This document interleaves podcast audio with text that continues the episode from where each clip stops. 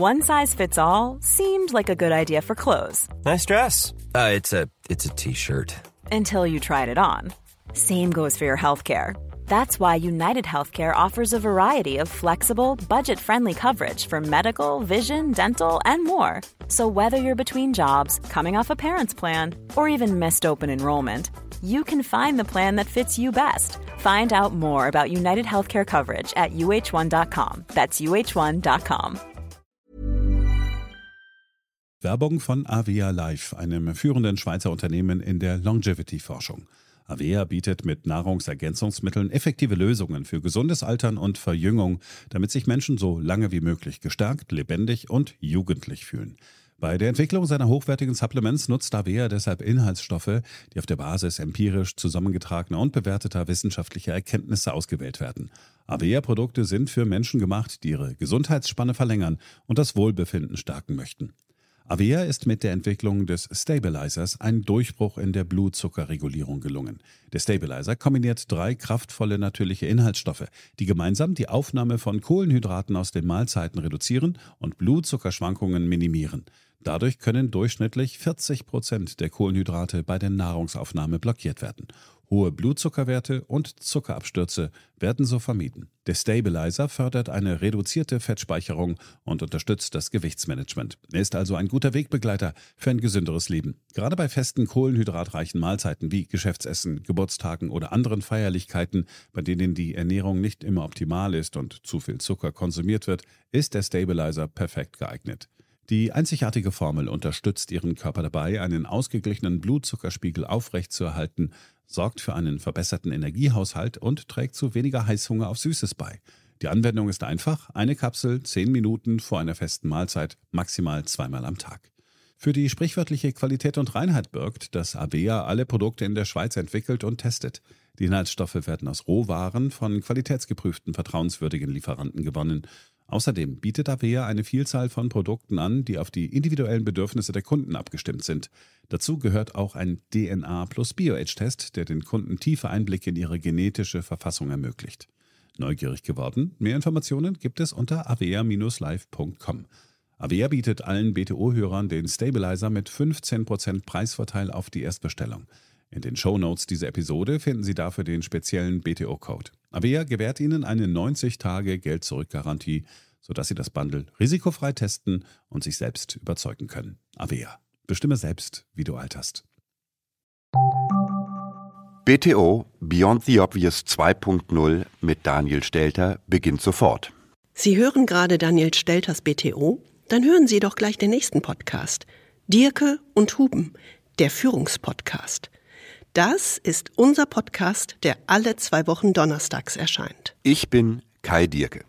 Und ich bin Anke Huben. Sie sind Hörer von BTO und wollen die großen Entwicklungen in Wirtschaft und Politik besser verstehen? Dann wollen Sie sicher auch mehr über die Menschen und Persönlichkeiten erfahren, die hinter diesen Entscheidungen stehen. Darum geht es uns, Führung mit anderen Augen zu sehen. Was treibt diese Entscheider an? Was denken sie? Wie handeln sie? Wie führen sie? Und was können Sie aus Ihren Erfolgen und aus Ihrem Scheitern lernen? In unserem Führungspodcast beschäftigen wir uns genau mit diesen Fragen. Wir beraten seit mehr als 25 Jahren CEOs und Führungsteams an der Spitze internationaler Top-Unternehmen rund um Führung und Zusammenarbeit. Wir kennen also die Welt an der Unternehmensspitze von innen und jenseits aller aktuellen Schlagzeilen.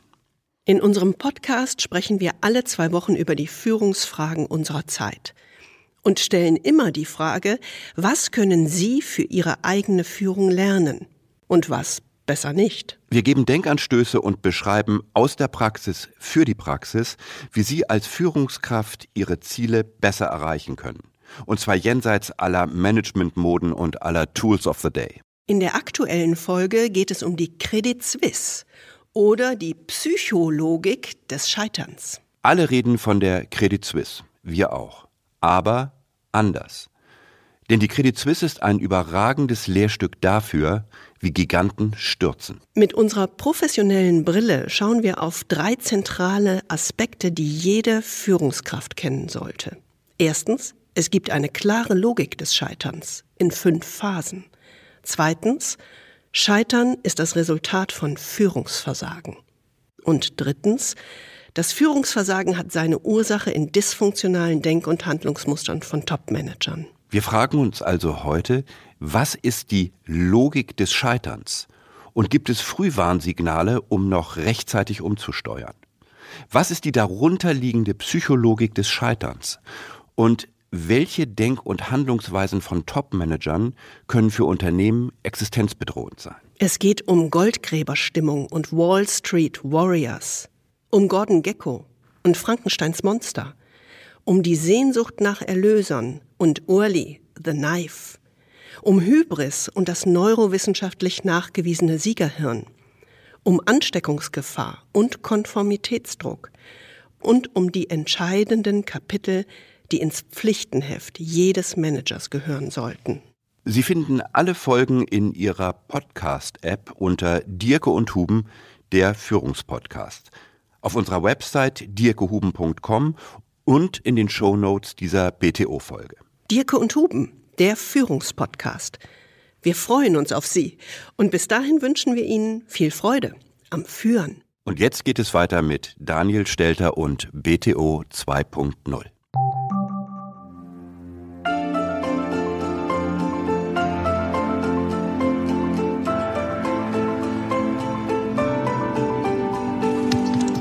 BTO Beyond the Obvious 2.0, der Ökonomie-Podcast mit Dr. Daniel Stelter.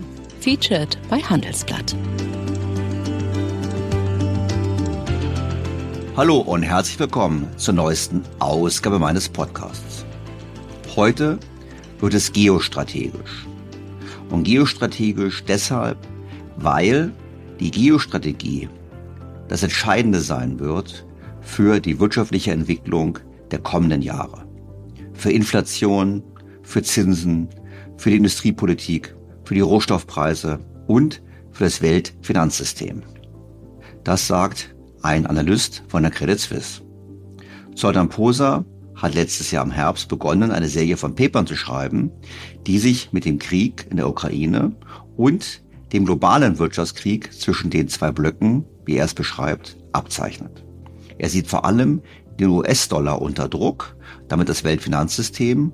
Und ich würde noch ergänzen, wenn seine Thesen richtig sind und zutreffen, dann haben wir ohnehin größere Probleme, einfach deshalb, weil dieser Angriff von China, Russland und anderen Staaten den Westen nicht in einer Position der Stärke, sondern in einer Position der Schwäche trifft. Stichwort hohe Verschuldung, fragiles Finanzsystem und überdehnte Vermögensmärkte. Spannendes Thema, wie ich finde. Fangen wir also an. BTO Beyond the Obvious 2.0 featured bei Handelsblatt.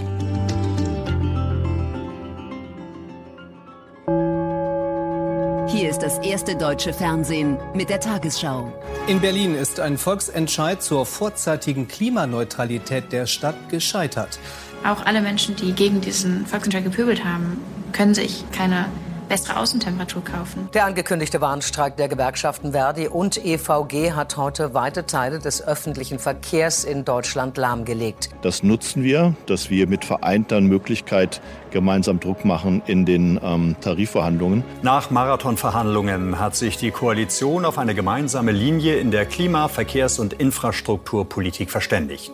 Wir fokussieren auch darauf, Planungs- und Genehmigungsverfahren, so wie wir das im Koalitionsvertrag festgelegt haben, massiv zu beschleunigen. Und wir als Ampel haben uns jetzt daran gemacht, dieses Land zu modernisieren. Man kann also so zusammenfassen, man schweigt sich auseinander und man diskutiert sich zusammen.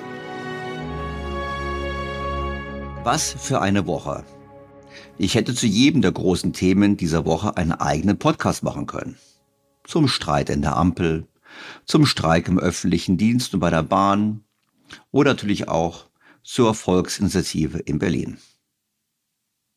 Das heutige Thema ist aber so grundsätzlich und so wichtig, dass ich mich nach einem kurzen Kommentar zum Volksentscheid in Berlin vor allem darauf konzentrieren möchte. Nun, kurz zu Berlin. Die Initiative, die Berlin bereits 2030 klimaneutral machen wollte, ist gescheitert. Wir erinnern uns, dieser Volksentscheid war nicht einfach nur irgendeine Abstimmung, nein, wenn er erfolgreich gewesen wäre, hätte er umgehend Gesetzeskraft erzielt. Ich habe mir die Vorlage der Initiatoren durchgelesen und dann aus voller Überzeugung, ich wohne hier in Berlin, mit Nein gestimmt. Denn was in dieser Initiative gefordert wurde, war und ist die ineffizienteste und ineffektivste Form des Klimaschutzes. Natürlich sehen das Befürworter des Volksbescheids anders. Hier Stimmen aus dem Deutschlandfunk. Damit die Letzten auch noch merken, dass wir es morgen wirklich in der Hand haben, was zu ändern in dieser Stadt. Dann wird auch irgendwann Berlin nicht mehr nur die Stadt mit dem Pannenflughafen sein, sondern vielleicht ja eine Vorreitermetropole für eine klimagerechte Zukunft. Das fände ich jedenfalls schön. Ich finde es ein wichtiges Thema. Muss man einfach Ja sagen, gucken, was daraus wird, aber man kann nicht einfach so nichts tun. Wie Sie schon gesagt haben, es ist ein super wichtiges Thema. Es muss, es muss auf die Agenda und selbst wenn es noch Probleme gibt, müssen die halt ausgearbeitet werden und das passiert nicht, wenn es nicht im Gesetz steht. Es ist natürlich wichtig, dass die Stadt vielleicht mal ein Vorreiter ist und vielleicht sogar dadurch eine Blaupause wird für andere Städte, weil dann, weiß ich nicht, Hamburg, München alle nachziehen. Die Wahlbeteiligung war gering. Es ist ganz, ganz schwer aus dem Stand heraus, aus dem Stegreif heraus für etwas zu mobilisieren, wo es nicht eine Person gibt, für die man stimmen kann oder gegen die man stimmen kann, sondern einfach nur ein, ein Klima, was zur Wahl steht. Erinnern wir uns kurz an die Hierarchie von Klimaschutzeffizienz. Am effizientesten und am effektivsten ist es, wenn wir einen globalen CO2-Preis haben. Man könnte auch sagen, einen globalen Zertifikatehandel.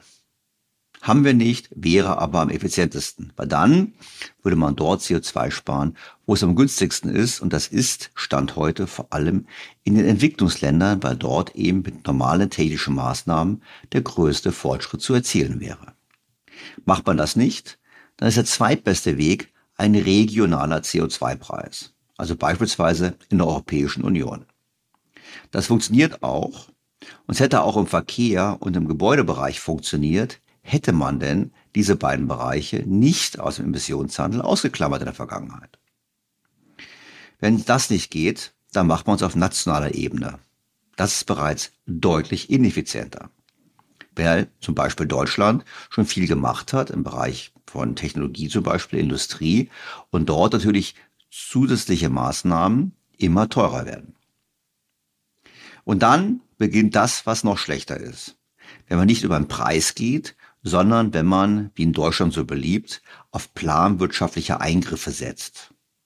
Das 9-Euro-Ticket einführt, was bekanntlich 1600 Euro pro Tonne CO2 kostet, Lastenfahrräder fördert wie in Berlin zu 50.000 Euro die Tonne CO2, etc.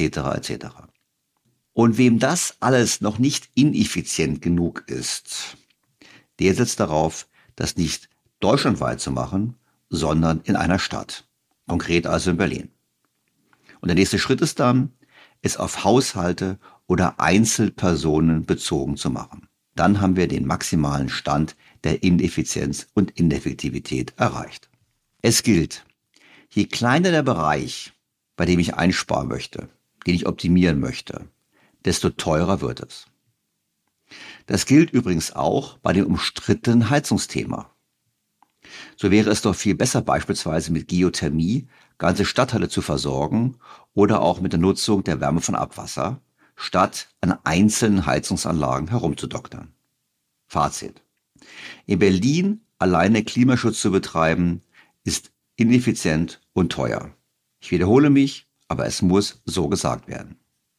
Am effizientesten wäre ein globaler Preis für CO2, gerne auch in Form von CO2-Zertifikaten. Dazu erreichte mich in dieser Woche eine Hörerfrage, die aber eigentlich keine Frage war, sondern eher ein Statement. Benedikt von Treuenfels schrieb mir Folgendes. Sie setzen sich zu Recht für den Zertifikatehandel ein. Leider genießt dieser immer noch nicht den Ruf, den er verdient. Wenn er in der Diskussion überhaupt Beachtung findet, dann als Beiwerk zu anderen Regeln wie Verboten oder Subventionen und nicht als die allumfassende Lösung, die er ist. Ich denke, das liegt daran, dass Menschen ihn nicht verstehen. Anstelle ökonomischer Beweise bin ich im Privaten dazu übergegangen, folgenden Erklärungsansatz zu wählen. Was ist das eigentliche Problem? Wenn mehr als eine gewisse Menge fossiler Brennstoffe verbrannt wird, reichert sich die Atmosphäre mit Treibhausgasen an, die dann hohe Kosten verursachen können. Unter der Erde befinden sich aber so viele Tonnen fossiler Brennstoffe, die auch sehr günstig zu fördern sind, dass es sich für den Einzelnen lohnt, diese billige Form der Energiegewinnung zu nutzen. Die sozialen Kosten trägt er ja nur teilweise. Lösung? Wenn es einen Weg gäbe, die verfügbaren fossilen Brennstoffe auf ein Maß zu reduzieren, das mit dem Klimaziel vereinbar ist, zum Beispiel indem die überschüssige Menge ins All geschossen wird, wäre das Problem auf einen Schlag gelöst. Der Zertifikatedeckel erreicht genau das. Er reduziert die Menge verfügbarer fossiler Brennstoffe auf das Maß, in welchem Zertifikate verbrieft werden.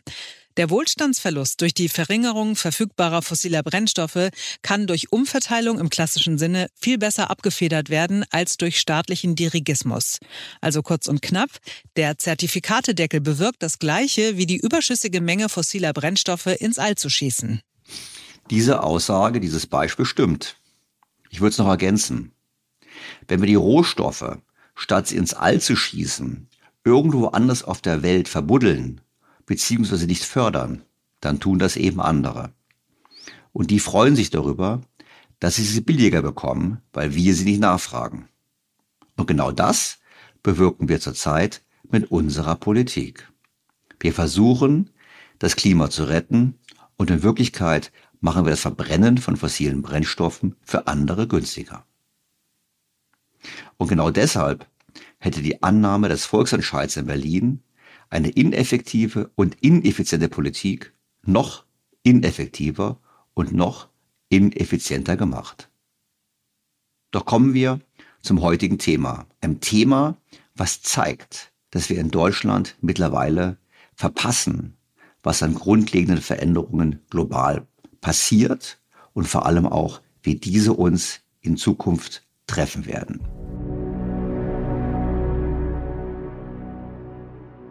Vor einigen Wochen war Olaf Scholz in Brasilien. Er besuchte den neu gewählten, wiedergewählten brasilianischen Präsidenten Lula. Und dort gab es eine große Überraschung für Olaf Scholz. Denn Lula äußerte sich in der Pressekonferenz durchaus kritisch zur Politik des Westens. Und auch gerade seine Aussagen zur Ukraine sorgten bei Scholz für einige Überraschung. Der Deutschlandfunk berichtete so davon. Lula drängt auf Verhandlungen zur Beendigung des Krieges in Europa und er will dafür sorgen, dass sie zustande kommen. Er sei bereit, auch selbst mit Volodymyr Zelensky und Wladimir Putin zu sprechen, erklärt Lula, aber den entscheidenden Akteur sieht er in Peking. Ich denke, dass unsere chinesischen Freunde eine sehr wichtige Rolle spielen. Es ist Zeit, dass China sich in der Sache engagiert. Russland kann nicht einfach immer so weitermachen und muss auch einsehen, dass es mit seinen Zielen gescheitert ist und äh, kann nicht darauf hoffen, seine Landgewinne zu behalten. Erwidert der Kanzler spürbar überrascht. Noch während der laufenden Pressekonferenz winkt der Bundeskanzler seinen außenpolitischen Berater Jens Plötner zu sich. Beide tuscheln kurz, eine ungewöhnliche Szene. Scholz hatte gehofft, Lula zur Lieferung von Munition für den Flugabwehrpanzer Gepard aus brasilianischen Beständen bewegen zu können. Doch der Kanzler bekommt eine Abfuhr auf offener Bühne. Uh, Brasil não tem interesse em passar as munições Brasilien hat kein Interesse daran, Munition zu liefern. Brasilien ist ein Land des Friedens. Wie wir gleich sehen werden, hat es mich überrascht, dass Olaf Scholz überrascht war, denn wer die Sachen gelesen hat, über die wir gleich reden, der konnte sich darüber nicht wundern, ist doch Brasilien gerade unter Lula ganz klar auf einem anti-westlichen Kurs. Doch nicht nur das war eine Überraschung für deutsche Politik oder für die Politik allgemein. Nein, es gab eine weitere Überraschung, nämlich die Annäherung von Iran und Saudi-Arabien. Es sind wichtige Nachrichten, die saudische und iranische Medien heute Nachmittag verkünden. Saudi-Arabien und der Iran wollen ihre diplomatischen Beziehungen wiederherstellen, sich wirtschaftlich annähern. Vorausgegangen waren Gespräche unter chinesischer Vermittlung, die Ergebnisse begrüßt von den Verhandlungspartnern. Wir hoffen, dass dieses neue Kapitel den Stillstand der Beziehungen der letzten sieben Jahre beenden wird und zu mehr Stabilität und Sicherheit in der Region führen wird. Wie auch zu mehr Entwicklung und Wohlstand der Menschen. Auch hier gilt, das konnte nicht so groß überraschen, wenn man beachtet, was sich in den letzten Monaten ereignet hat. Aber dazu kommen wir gleich im Detail. Jetzt werden Sie fragen, Mensch, Stelter, jetzt wirst du echt arrogant. Wieso glaubst du, wieso behauptest du, das alles gewusst zu haben? Nein, ich bin keineswegs klüger und ich hätte es auch gar nicht gewusst, sondern ich habe diese Erkenntnis gewonnen, nachdem ich mehrere Aufsätze eines Analysten der Credit Suisse gelesen habe. Wie Sie wissen, bemühe ich mich immer, interessante Gesprächspartner zu finden. Und dieser Analyst wäre definitiv ein sehr guter Gesprächspartner für meinen Podcast gewesen. Manche Gesprächspartner lehnen es rundweg ab, aufzutreten, manche antworten auch nicht und manche würden gerne, dürfen es aber nicht wegen der Firmenpolitik. Und so war es in diesem Fall. Zoltan Posa von der Credit Suisse musste mir leider absagen.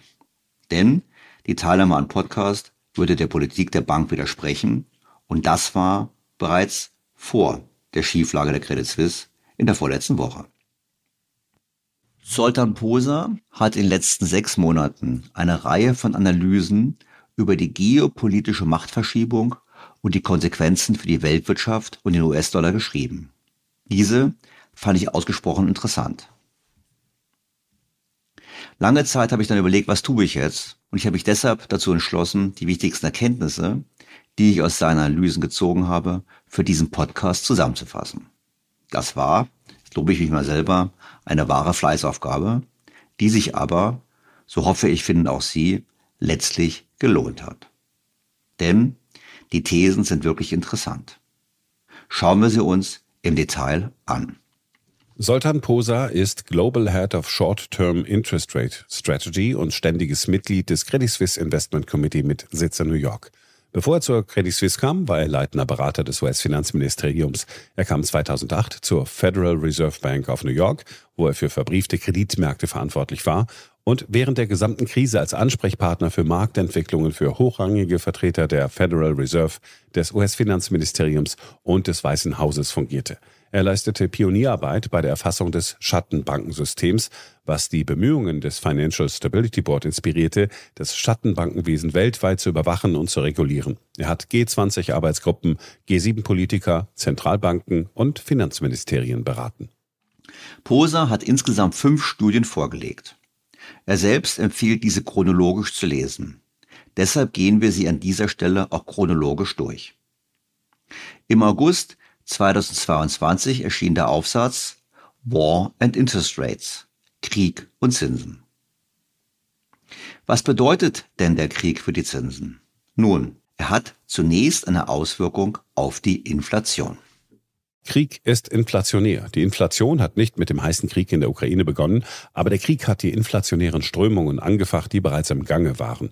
Es ist wichtig, die heutige Inflation als Ergebnis eines eskalierenden Wirtschaftskrieges und einer anhaltenden Pandemie zu verstehen, denn wenn der Krieg und die Null-Covid-Politik bestehen bleiben, ist die Ansicht, dass die Inflation hauptsächlich zyklisch ist und von übermäßigen Anreizen angetrieben wird, falsch. Zum damaligen Zeitpunkt war China noch wegen der Null-Corona-Politik geschlossen. Das hat sich nun geändert, wie wir wissen, aber das wirkt doppelt. Zunächst natürlich positiv im Sinne von inflationsdämpfend, weil die Lieferketten besser funktionieren. Andererseits negativ, weil China und vor allem natürlich die chinesischen Konsumenten nun mehr nachfragen. Aber was sind denn die Gründe, die aus Posas Sicht für eine anhaltende Inflation sprechen? Um das zu verstehen, müssen wir zunächst verstehen, warum wir denn zuvor in den letzten Jahren so eine geringe Inflation gehabt haben. Mit leichter Übertreibung stand die niedrige Inflationswelt auf drei Säulen. Erstens stagnierten die Löhne im Dienstleistungssektor durch billige Arbeitsmigranten in den USA. Zweitens gab es billige Waren aus China, die den Lebensstandard trotz stagnierender Löhne erhöhten. Und drittens gab es billiges russisches Gas, das die deutsche Industrie und die EU versorgt hat. Das lohnt sich etwas zu konkretisieren. Wie haben denn diese Einflussfaktoren genau gewirkt. Die US-Verbraucher saugten all das billige Zeug auf, das die Welt zu bieten hatte. Die Vermögenden, die von jahrzehntelangem billigem Geld profitierten, kauften hochwertiges Zeug aus Europa, das mit billigem russischen Gas hergestellt wurde, und Haushalte mit niedrigerem Einkommen kauften all das billige Zeug, das aus China stammte. All dies hat jahrzehntelang funktioniert, bis Nativismus, Protektionismus und Geopolitik die Welt mit niedriger Inflation destabilisiert haben. Was genau hat sich denn geändert? Gehen wir die Punkte nacheinander durch. Zunächst die Einwanderungspolitik in den USA. Poser spricht hier von Nativismus, also als Bevorzugung der, wir würden in Deutschland sagen, schon länger hier Lebenden. Die Einwanderungspolitik von Präsident Trump zur Beschwichtigung der Bürger hat die USA zwei Millionen Arbeitskräfte gekostet, was den derzeitigen Arbeitskräftemangel und den Lohndruck antreibt. Covid-19 hat die Arbeitsmärkte weiter verändert. Vorruhestandsregelungen und andere Veränderungen haben den Arbeitskräftemangel verschärft und den Lohndruck weiter erhöht. Diese Aussage kann man ähnlich auch für Europa treffen. Zwar haben wir hier, mit Ausnahme des Brexit, noch keine umfassende Abschottung nach außen, aber der Arbeitskräftemangel ist offensichtlich und wird sich weiter verschärfen. Damit kommen wir zum zweiten Punkt, dem Punkt des zunehmenden Protektionismus. Präsident Trumps kompromisslose Haltung gegenüber China wurde zu einer parteiübergreifenden Haltung, die die Verhängung protektionistischer Zölle gegen China vorantreibt und was als Handelskrieg begann, wurde zu einem Technologiekrieg. Die USA gingen von Zöllen auf billige Waren dazu über. ASML, das niederländische Unternehmen, ist der weltweit größte Anbieter von Lithografiesystemen für Halbblattindustrie, den Verkauf hochmoderner Lithografiemaschinen nach China zu untersagen, um sicherzustellen, dass der technologische Vorsprung bei den USA bleibt. Die Handels- und Wirtschaftsbeziehungen zwischen den USA und China wurden inflationär, im Gegensatz zu früheren Jahrzehnten, als die Beziehungen zwischen den USA und China deflationär waren. Und dies war bereits der Fall, bevor wir den Krieg in der Ukraine hatten. Der Konflikt zwischen den USA und China begann nicht mit Trump und endete auch nicht mit ihm. Die geopolitischen Veränderungen durch den Krieg in der Ukraine verschärfen die Lage dann zusätzlich. Die Bemühungen von Präsident Putin, Europa von billigem russischen Gas abhängig zu machen, um Europa von den USA wegzubekommen und mehr an sich zu binden, wurden durch die US-Sanktionierung von Nord Stream 2 und Putins Frustration über die Verschiebung des militärischen Gleichgewichts vereitelt. Das führte dann am 24. Februar in einen heißen Krieg in der Ukraine, der den Wirtschaftskrieg noch verstärkte. Beide Seiten wurden wirtschaftlich schnell nuklear. Die USA machten den US-Dollar zur Waffe und dann machte Russland die Rohstoffe zur Waffe. Mit der Beschreibung des US-Dollars als Waffe zielt Posa auf das Einfrieren der russischen Devisenbestände und den Ausschluss Russlands aus dem weltweiten Zahlungssystem. Das mit den Rohstoffen als Waffe würden wir sicherlich anders sehen, weil wir ja von uns aus Sanktionen verhängt haben. Umgekehrt stimmt es aber, dass Russland bereits vor dem Krieg die Gaslieferungen gedrosselt hat. Letztlich ist es egal. Im Ergebnis hat sich Energie deutlich verteuert. Fassen wir also zusammen. Drei Faktoren haben sich geändert. Die Demografie ist schlechter, auch wegen der Zuwanderungspolitik. Es gibt mehr Protektionismus und es gibt einen Krieg, der auch ein Wirtschaftskrieg ist. Und wie wirkt es auf die Geldpolitik?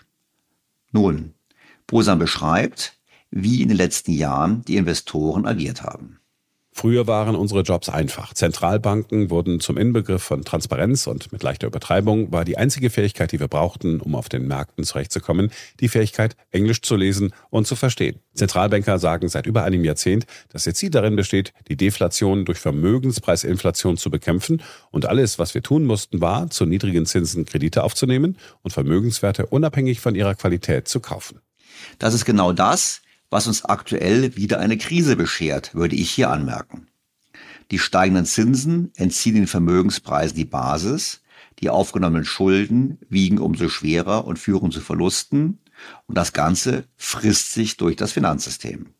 Das hatten wir in den vergangenen Podcasts. Die ersten Bankenkrisen waren, da bleibe ich bei meiner Meinung, nur ein Symptom für die tiefer liegenden Probleme. Außerdem macht dieser Kommentar deutlich, was ich auch an anderer Stelle immer wieder gesagt habe. Es war in einigen Bereichen wie Private Equity und Immobilien keine Kunst im Umfeld immer billigeren Geldes und immer lockerer Kreditvergabe Renditen zu erwirtschaften. Doch kommen wir zurück zu Posa. Auf wen müssen wir denn heute hören, wenn nicht mehr auf die Notenbanken?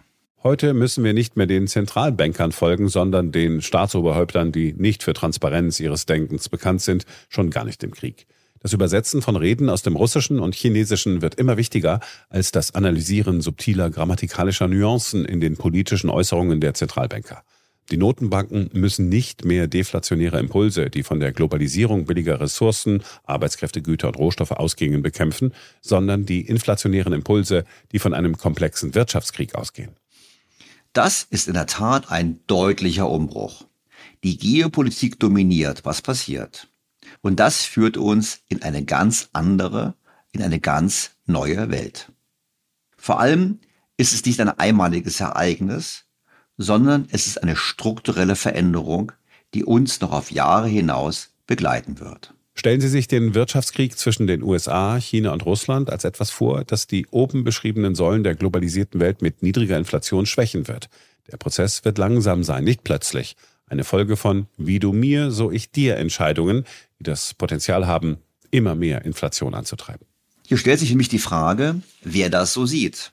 Ich persönlich sehe durchaus die Gefahr, dass unsere politische Führung das nicht erfasst, also die Herausforderung nicht erfasst und immer noch im Glauben lebt, es sei ein vorübergehendes Problem.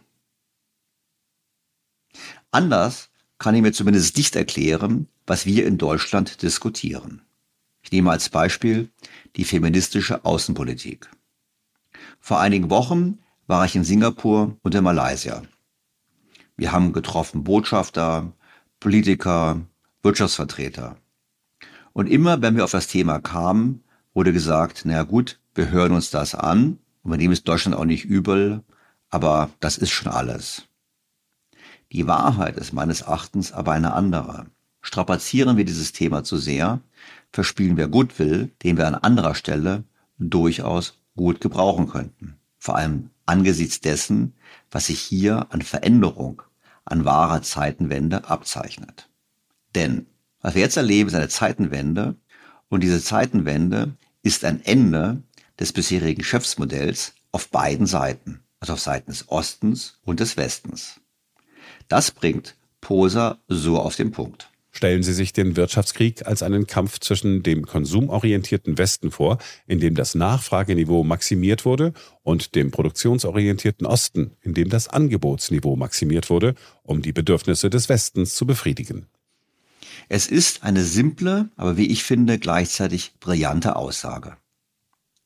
Der Westen hat alles getan, um die eigene Nachfrage hochzuhalten und dabei vor allem auf Konsum gesetzt und ich würde ergänzen, auf viele neue Schulden. Befeuert haben das Ganze die Notenbanken in ihrem Kampf gegen die vermeintliche Gefahr der Deflation.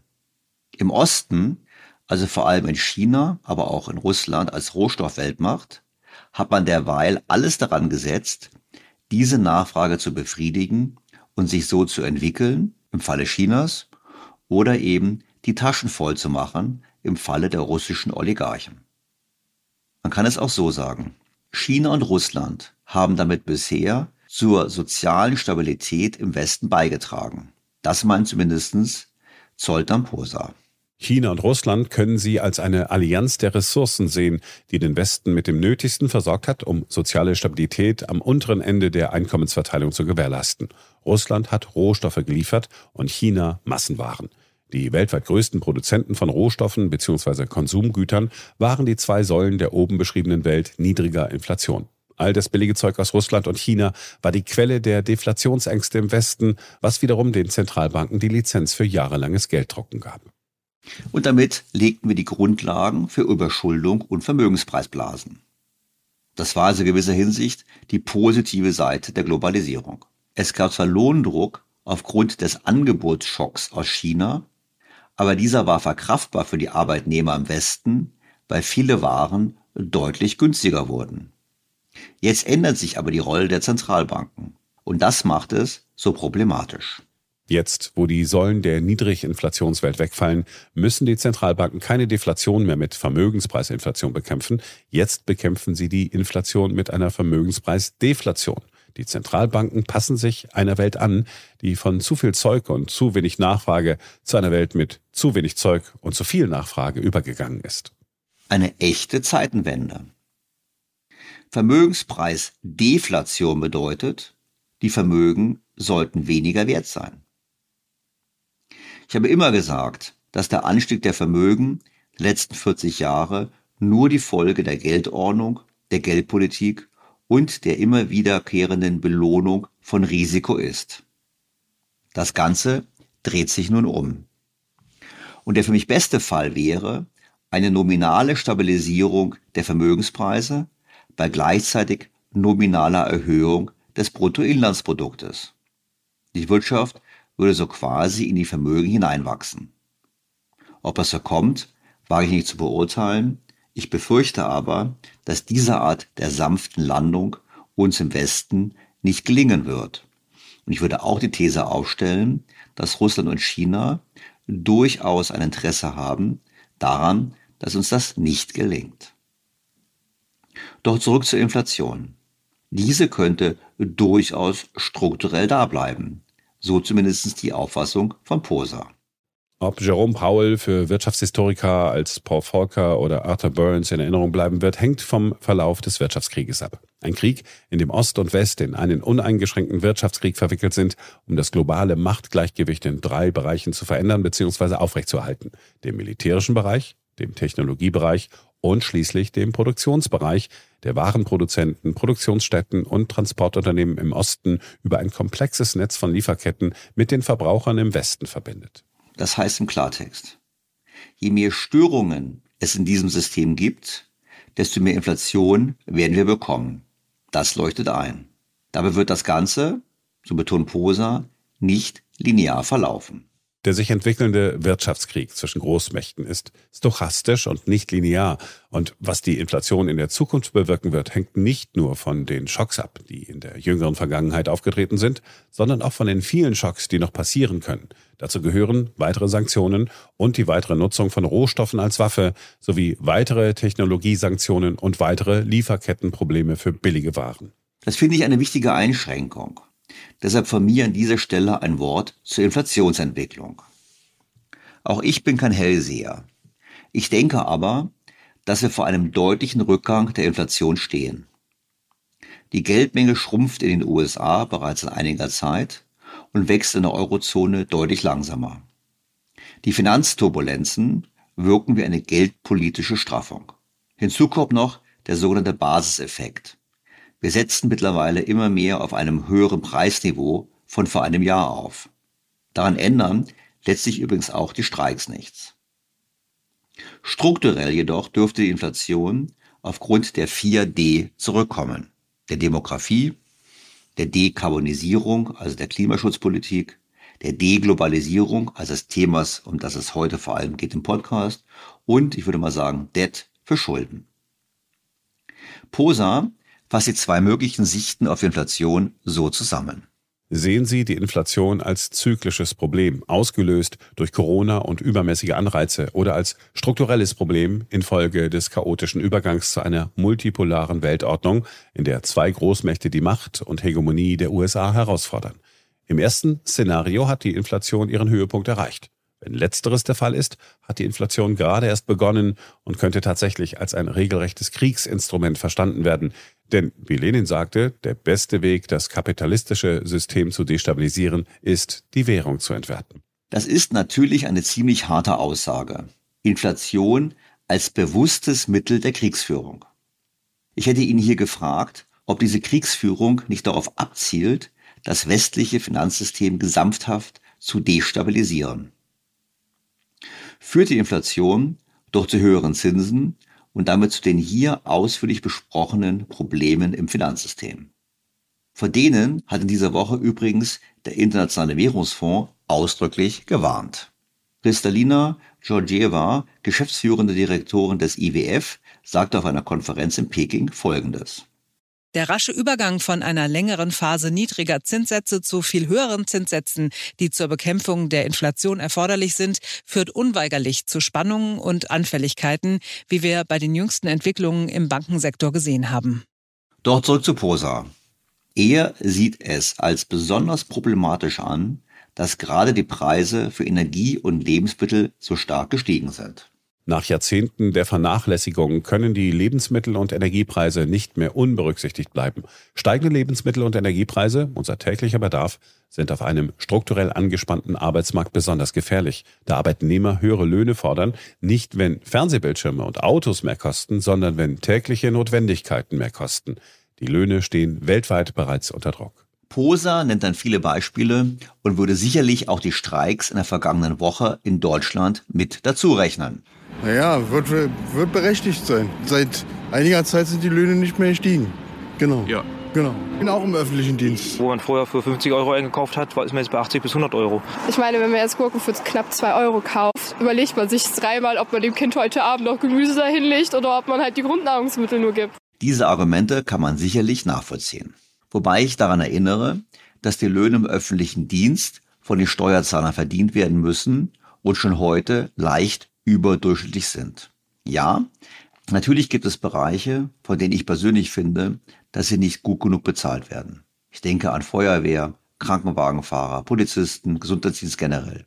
Nur, im Summe ist es halt so, wir haben einen sehr großen öffentlichen Dienst, der im Schnitt gut verdient, der bezahlt werden muss von anderen Bürgern. Und wir wissen ja, bereits kam die Forderung auf, mit Blick auf die Lohnforderungen, die Steuern in Deutschland weiter zu erhöhen. Das sehe ich sicherlich kritisch.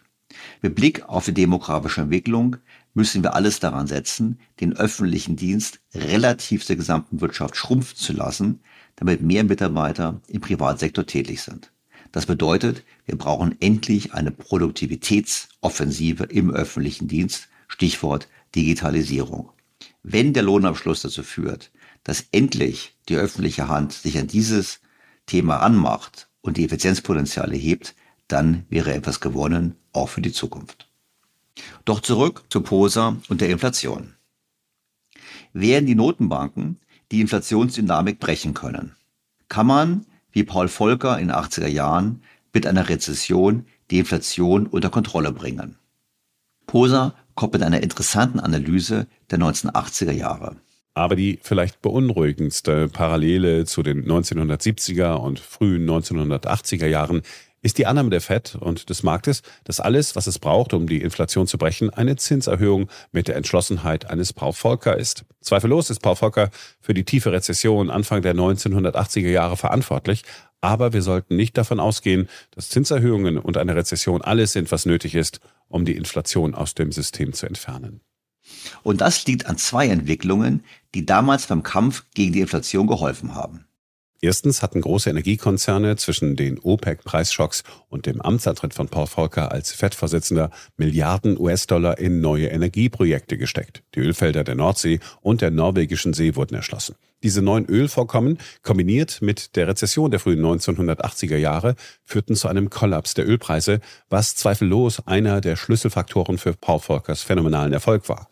Zweitens war 1981 das Jahr, in dem Präsident Reagan streikende Fluglotsen entließ und damit eine Zeit einläutete, in der die Macht der Gewerkschaften schwächer wurde. Die institutionelle Praxis, Lohnerhöhungen an die Inflationsrate zu koppeln, endete. Die Lohnpreisspirale wurde damals so also durchbrochen. Noch haben wir heute keine Lohnpreisspirale. Die Betonung liegt aber auf noch. Bei den Ölpreisen ist es hingegen wirklich fraglich, ob diese wieder stark fallen werden. Die heutige Lage könnte unterschiedlicher nicht sein. Erstens haben wir im Gegensatz zu den 1970er Jahren, als die großen Ölkonzerne ein Jahrzehnt lang investiert hatten, um mehr zu fördern, gerade ein Jahrzehnt mit geringen Investitionen in Ölfelder hinter uns, eine Folge der ESG-Politik. Während wir in den 1970er Jahren in Öl investiert haben, erschöpfen wir heute die Ölreserven und die Erschließung neuer Felder dauert viele Jahre. Das Ölangebot wird knapper werden, nicht größer. Zweitens war es in den 1980er Jahren relativ einfach, die Lohnpreisspirale zu beenden, da dazu nur der politische Wille erforderlich war. Heute haben wir ein größeres Problem, einen Mangel an Arbeitskräften, insbesondere im Dienstleistungsbereich. Womit klar ist, dass es nicht so leicht sein dürfte, die Inflation in den Griff zu bekommen. Wenig spricht für eine Abnahme der Macht der Arbeitnehmer. Diese dürfte mit Blick auf die demografische Entwicklung eher zunehmen. Wenig spricht für eine Ausweitung des Ölangebots aus den genannten Gründen, Stichwort Klimaschutz, was bei weiter steigender Nachfrage natürlich entsprechend preissteigernd wirkt. Was folgt daraus? Nun, Wir müssen die gesamtwirtschaftliche Nachfrage dem verringerten Angebot anpassen. So zumindest Posa.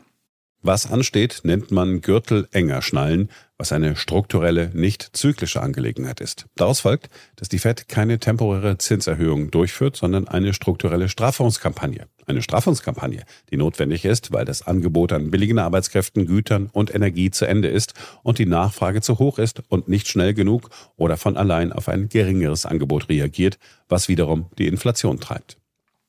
Übersetzt bedeutet dies höhere Zinsen für länger. Nun hat Poser das geschrieben, bevor es den aktuellen Stress im Finanzsystem gab. Doch das Ganze unterstreicht erneut das Dilemma, in dem wir uns und vor allem die Notenbanken befinden. Es gibt kein Zurück zur Geldpolitik der letzten 40 Jahre. Die Folgen sind erheblich. Das Niveau der wirtschaftlichen Aktivität muss sich L-förmig nach unten anpassen. Wenn nicht, werden wir noch mehr Inflationsprobleme haben. Wir brauchen eine Rezession, um die Inflation einzudämmen. Wir müssen die Fühle dich reich, gib mir aus und Fühle dich reich, arbeite weniger Mentalität aus dem System bekommen. L bedeutet hier eine Rezession, die zu einem dauerhaft niedrigeren Niveau der wirtschaftlichen Aktivität führt. Das ist bitter. Vor allem, wenn man bedenkt, dass zugleich die Anforderungen in den anderen Bereichen zunehmen, nicht abnehmen. Aber dazu kommen wir gleich.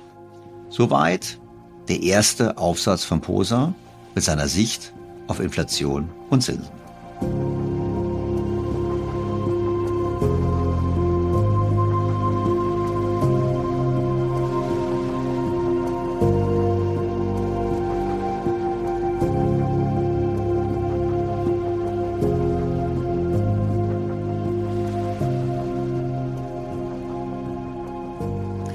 Auswirkungen der geopolitischen Veränderungen reichen natürlich weiter. Im zweiten Teil beschäftigt sich Posa mit den Auswirkungen auf die Industrie. Kriege lassen sich nicht führen mit Lieferketten, die sich durch eine globalisierte Welt ziehen, wo auf fernen kleinen Inseln im südchinesischen Meer produziert wird, von wo Chips nur transportiert werden können, wenn Lufträume und Meerengen offen bleiben. Globale Lieferketten funktionieren nur in Friedenszeiten, aber nicht, wenn sich die Welt im Krieg befindet, sei es ein heißer Krieg oder ein Wirtschaftskrieg.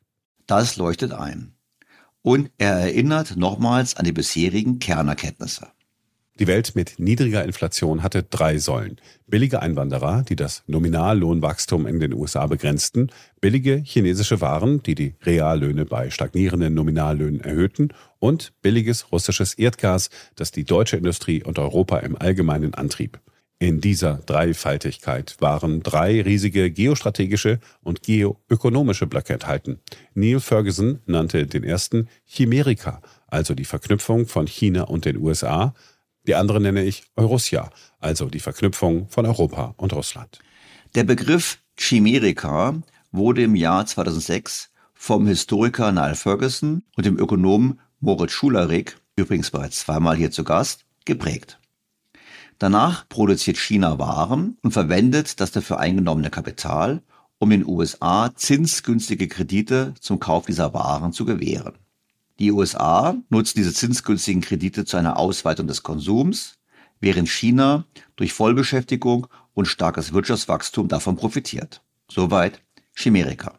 Eurussia, hier von Posa in Diskussion eingeführt, ist ähnlich. Es gab billige Rohstoffe, die der europäischen Industrie halfen, wettbewerbsfähig zu bleiben, und die russischen Eliten bekamen dafür viel Geld, welches sie auch in Europa ausgaben bzw. anlegten.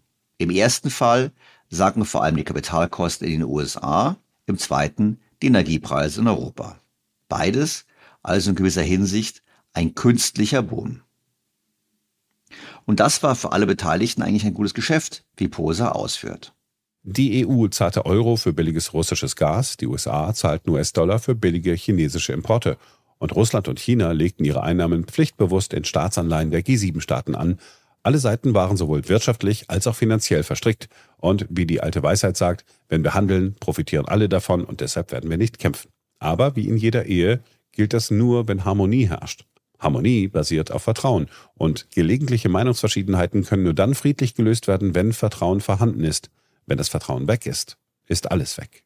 Aber dieses Vertrauen, von dem er spricht, ist offensichtlich nicht mehr vorhanden. Heute ist das Vertrauen weg. Chimerica funktioniert nicht mehr und Eurussia funktioniert auch nicht. Stattdessen haben wir eine besondere Beziehung zwischen Russland und China, den Kernwirtschaften des BRICS-Blocks und dem König und der Königin auf dem eurasischen Schachbrett ein neues himmlisches Match, das aus der Scheidung von Chimerica und Eurussia folgte. Also haben wir im Ergebnis jetzt ein Bündnis der verlassenen Partner, würde ich fast sagen. Die Frage ist natürlich, wohin das führt. Zunächst aber die Frage, wie es überhaupt zu dem Vertrauensverlust kam. Die Cartoon-Version geht so. China wurde sehr reich, indem es billiges Zeug herstellte und wollte dann weltweit 5G-Netzwerke aufbauen und hochmoderne Chips mit hochmodernen Lithografiemaschinen herstellen. Aber die USA sagten auf keinen Fall. Infolgedessen machte Chimerica eine chaotische Scheidung durch. Die beiden Seiten reden nicht mehr. Das gleiche gilt übrigens auch für Eurussia. Russland wurde reich, indem es billiges Gas nach Europa verkaufte, und Deutschland wurde reich, indem es teures Zeug verkaufte, das mit billigem Gas hergestellt wurde. Die Geschäfte liefen so gut, dass Russland und Deutschland eine Erneuerung des Ehegelübdes mit Nord Stream 2 planten. Doch die Zeremonie wurde abrupt abgebrochen und endete in einer Scheidung, da die eine Seite etwas tat, was die andere nicht tolerieren konnte. Das ist die Kurzfassung, die Posa aber noch durch einen weiteren Aspekt ergänzt, nämlich das Verhalten der USA in dieser Zeit. Die USA wurden durch Gelddrucken reich. Das war nur im Umfeld tiefer Inflation möglich, das durch billige Exporte aus Russland und China ermöglicht wurde. Das ist ein wichtiger Punkt und führt zu einem Aspekt, den Pose an seinen Aufsätzen vernachlässigt, wie ich bereits angesprochen habe. Nämlich die Tatsache, dass die USA über das billige Geld oder mit dem billigen Geld die Illusion von Wohlstand aufrechterhalten haben, mit der bewussten Nebenwirkung steigender Vermögenspreise und Verschuldung. Das ist die Achillesferse des Westens, würde ich sagen doch dazu später noch mehr. Nun haben wir also nicht mehr Chimerika und Eurussia und stattdessen eine neue Allianz zwischen Russland und China. Posa nennt sie Schussja. Die besondere Beziehung zwischen China und Russland ist stark. Eine Verbindung von Rohstoffen und Industrie, die den größten Rohstoffproduzenten Russland und die Fabrik der Welt China vereint, die potenziell die Kontrolle über Eurasien hat. Zwar ist die neue Verbindung aus dem Ende der alten Verbindung geboren, also eigentlich eine Art Rachebündnis, aber sie passt gut. Rohstoff auf der einen, Technologie und Produktionsfähigkeit auf der anderen Seite. Dabei bleibt es aber nicht. Russland und China versuchen, weitere Allianzen zu schmieden. Bei Kriegen geht es auch um Allianzen. Im heutigen komplexen Konflikt zwischen den USA einerseits und Russlands und China andererseits lässt sich die Welt am besten mit der Feind meines Feindes ist mein Freund beschreiben. Russland und China halten Marineübungen mit dem Iran um die Straße von Hormuz ab. Der Iran hat kürzlich Gespräche zwischen Russland und der Türkei über die Getreidelieferungen durch die Bosporusstraße geführt. Nicht überraschend ging die erste Lieferung zum syrischen Hafen Tartus, der einen technischen Stützpunkt der russischen Marine beherbergt. Vor kurzem haben die Türkei und Russland vereinbart, bilaterale Handelsströme einschließlich Gas in Rubel abzuwickeln. Und das wird, so sehen wir noch in seiner Argumentation, erhebliche Auswirkungen auf die geopolitische Lage haben. Wenn ich einen Schritt zurücktrete, sehe ich auf der eurasischen Landmasse ein erbittertes geostrategisches Schachspiel im Gange. Vergessen wir die BRICS und versuchen stattdessen, uns auf die Türkei, Russland, den Iran, China und Nordkorea zu konzentrieren. Ein von den USA sanktioniertes Bündnis von Volkswirtschaften, das sich wirtschaftlich und militärisch immer näher kommt eine Eurasische Allianz der Sanktionierten. Und nicht nur das. Eine Allianz, die gezielt versucht, weitere Partner zu gewinnen, wie wir noch sehen werden. Das heißt, es wird eine größere Gruppe gebaut, quasi als Gegengewicht zum Westen. Was folgt konkret aus dieser Deglobalisierung? Zunächst, wie bereits angesprochen, eine dauerhafte Rückkehr der Inflation. Damit die Notwendigkeit, die Nachfrage dem geringeren Angebot anzupassen, also die Notwendigkeit einer Rezession. Doch damit nicht genug. Daraus folgt auch, dass wir selbst wieder mehr produzieren müssen. Und dazu müssen wir auch wieder mehr investieren. Posa bringt drei Beispiele. Wie führt man Kriege an mehreren Fronten, wenn eine einzige Front in der Ukraine gezeigt hat, wie schnell sich Lagerbestände in einem Zermürbungskrieg erschöpfen können und wie langsam der Ersatz ist? Hier geht es nicht um Hightech-Waffen, die Chips brauchen, sondern um einfache Artillerie. Wie ein kürzlich erschienener FT-Artikel feststellte, Fetische für Hightech-Waffen und schlanke Fertigung haben die Wichtigkeit verdeckt, Vorräte an Grundausstattung wie Artilleriegeschossen zu halten. Die gesamte jährliche US-Produktion von 155 Millionen Artilleriegeschossen würde beispielsweise in der Ukraine nur für etwa zwei Wochen ausreichen. Zweitens ist es auch nicht so, dass das exquisite Zeug schnell hergestellt werden kann. Als Washington im Mai 1300 Stinger-Flugabwehrraketen bestellte, um die in die Ukraine geschickten zu ersetzen, antwortete der Vorstandsvorsitzende von Raytheon, es wird eine Weile dauern. Und das ist nicht nur ein Ersatzproblem.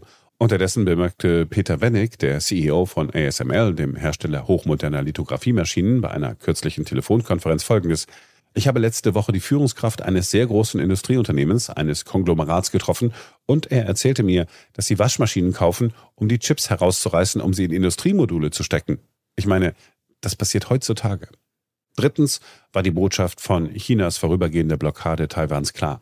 Chips sind nützlich, wenn sie verschifft werden können, nicht wenn sie aufgrund einer Blockade festsitzen. Wie können die USA ihr wirtschaftliches Schicksal kontrollieren, wenn eine multipolare Welt entsteht? Wenn zerfallene globale Lieferketten verhindern, dass sie Chips für Raketen zur Verteidigung der bestehenden Weltordnung beschaffen? Und er fasst es so zusammen. Wir sind Zeugen der Implosion der langen Lieferketten der globalisierten Weltordnung. Masken, Babynahrung, Chips, Raketen und Artilleriegeschosse. Vorerst. Die Auslöser sind nicht ein Mangel an Liquidität und Kapital in den Banken und Schattenbankensystemen, sondern ein Mangel an Lagern und Schutz im globalisierten Produktionssystem, in dem wir im Inland entwickeln und entwerfen, es aber im Ausland produzieren lassen, wo Rohstoffe, Fabriken und Schiffsflotten von Staaten dominiert werden, die im Konflikt mit dem Westen stehen. Das ist eine nüchterne, durchaus unerfreuliche Beschreibung der Situation. Wir haben uns bei viel zu vielen Dingen von kritischer Bedeutung von Staaten abhängig gemacht, die der westlichen Weltordnung kritisch gegenüberstehen. Und jetzt die Chance sehen, unsere Weltordnung, diese Weltordnung, erfolgreich herauszufordern. Daraus folgt logischerweise, dass man ganz anders auf die eigenen Fähigkeiten blicken muss. Man muss die eigene Produktionskapazität kennen, um seine Kampffähigkeit zu kennen. Die USA kauften 70 Prozent ihrer fortschrittlichsten Chips aus Taiwan. Das sind die Chips für das Militär. Es gibt ungefähr 250 Chips in einem Javelin Panzerabwehrsystem. Die wollen wir alle in Taiwan kaufen? Deshalb hat der US-Kongress das 52 Milliarden Dollar Chips-Gesetz so schnell verabschiedet, wie er es tat. Aber die harte Arbeit liegt noch vor uns, denn der Bau von Fabriken dauert mehrere Jahre, um unsere Halbleiterautonomie zu erlangen. Und das ist nur ein Beispiel für die Größe der Herausforderung. Posar sieht vier Bereiche. Um sicherzustellen, dass der Westen den Wirtschaftskrieg gewinnt, um die Risiken zu überwinden, die von unsere Rohstoffe, euer Problem, Chips aus unserem Hinterhof, euer Problem ausgehen, muss der Westen ab gestern Billionen in vier Arten von Projekten stecken. Erstens zur Verteidigung der Weltordnung, aufrüsten. Zweitens zur Umgehung von Blockaden, Produktion zurückverlagern, sogenanntes Reshoring. Drittens die Vorräte an Rohstoffen aufstocken und in neue Vorkommen investieren. Und viertens, die Energiewende voranbringen. Bei allen Bereichen sieht POSA große Herausforderungen, vor denen wir stehen, wie wir das realisieren können. Und das Ganze strahlt, auch das nicht verwunderlich, auf die gesamte Wirtschaft aus.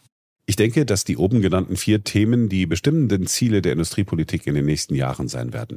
Wie viel die G7 für diese Dinge ausgeben werden, ist eine offene Frage. Aber angesichts der Tatsache, dass die globale Ordnung auf dem Spiel steht, werden sie wahrscheinlich nicht an Geld sparen. Wir sehen also eine deutliche Steigerung der Nachfrage. Nachdem das Angebot nicht so schnell wächst, muss das zu höherer Inflation führen und damit auch zu höheren Zinsen. Doch können wir das wirklich stemmen? Nun, die Wirkung zeigt sich bereits unmittelbar bei den Rohstoffen. Es werden viele Rohstoffe benötigt. Es ist ein Nachfrageschock. Es ist ein Nachfrageschock in einem makroökonomischen Umfeld, in dem der Rohstoffsektor kläglich unterinvestiert ist. Ein Erbe von einem Jahrzehnt klimapolitisch gewünschter Anti-Investitionspolitik. Unterinvestitionen bedeuten Angebotsengpässe und Geopolitik bedeutet noch mehr Angebotsengpässe.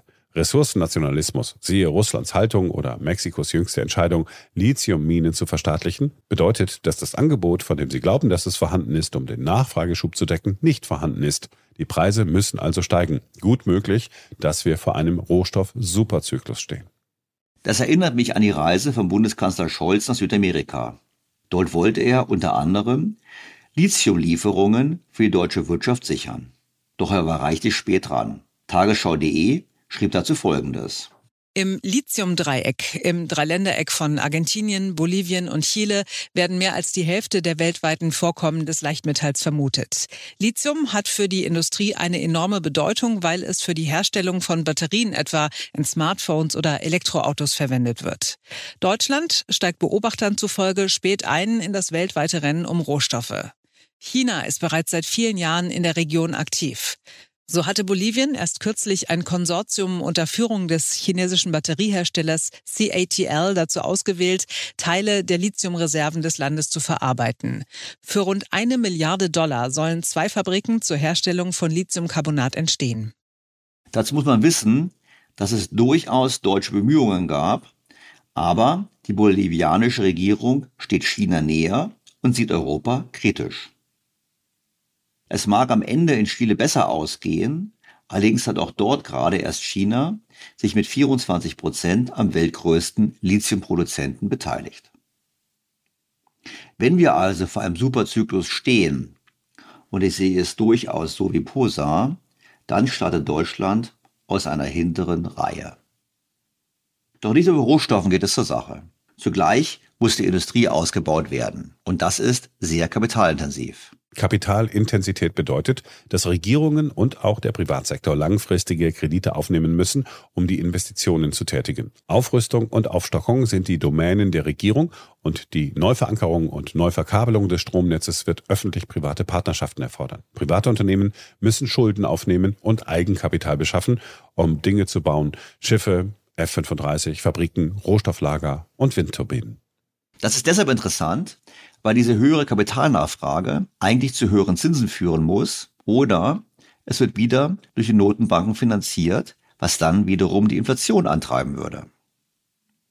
Poser glaubt auch, dass diese Agenda abgearbeitet werden wird, also diese Industrialisierungsagenda, egal wie hoch die Zinsen steigen. Und er verbindet das noch mit einer Aussage über die bisherigen Profiteure des billigen Geldes, namentlich die Private Equity Firmen. Die To-Do-Liste muss abgearbeitet werden, unabhängig davon, ob die FED die Zinsen auf 3,5 oder 7 Prozent anhebt. Die industrielle Souveränität hängt davon ab. Auf der anderen Seite reagiert Private Equity empfindlich auf Zinssätze und eine richtig gemachte Industriepolitik mit überwältigender Kraft wird schließlich Private Equity verdrängen.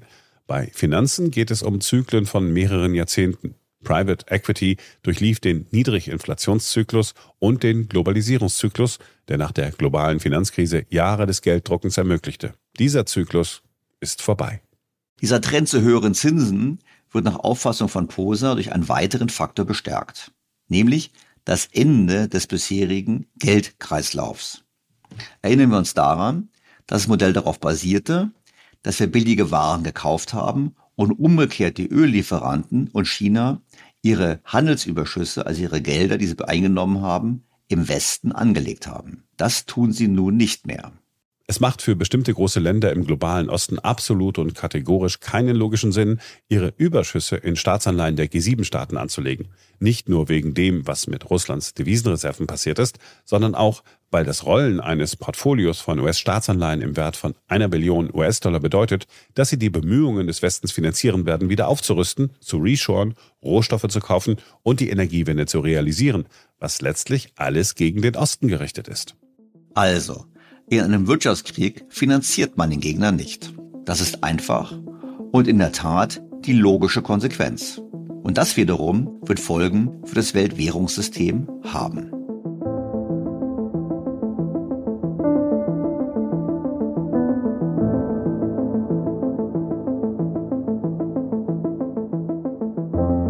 Bevor wir zum Weltwährungssystem kommen, schauen wir nochmal genauer auf die Entwicklung an den Rohstoffmärkten, die Posa im dritten Beitrag seiner Serie beleuchtet. An dieser Stelle noch kurz der Hinweis. Nach wie vor gibt es ein exklusives Angebot für alle BTO Beyond the Obvious 2.0 featured bei Handelsblatt Hörer. Testen Sie Handelsblatt Premium vier Wochen lang für einen Euro und bleiben Sie so zur aktuellen Wirtschafts- und Finanzlage informiert. Mehr erfahren Sie unter handelsblatt.com-mehr Perspektiven und wie immer auch in den Show Notes zu dieser Folge.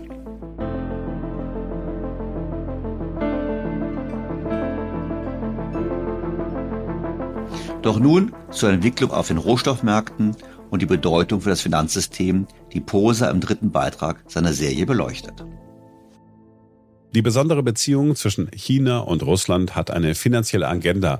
Und was Präsident Xi und Präsident Putin über die Zukunft des Geldes sagen, das heißt die Zukunft, die sie sich vorstellen, ist für die Zukunft des US-Dollars und der Liquidität im Markt für Staatsanleihen von Bedeutung.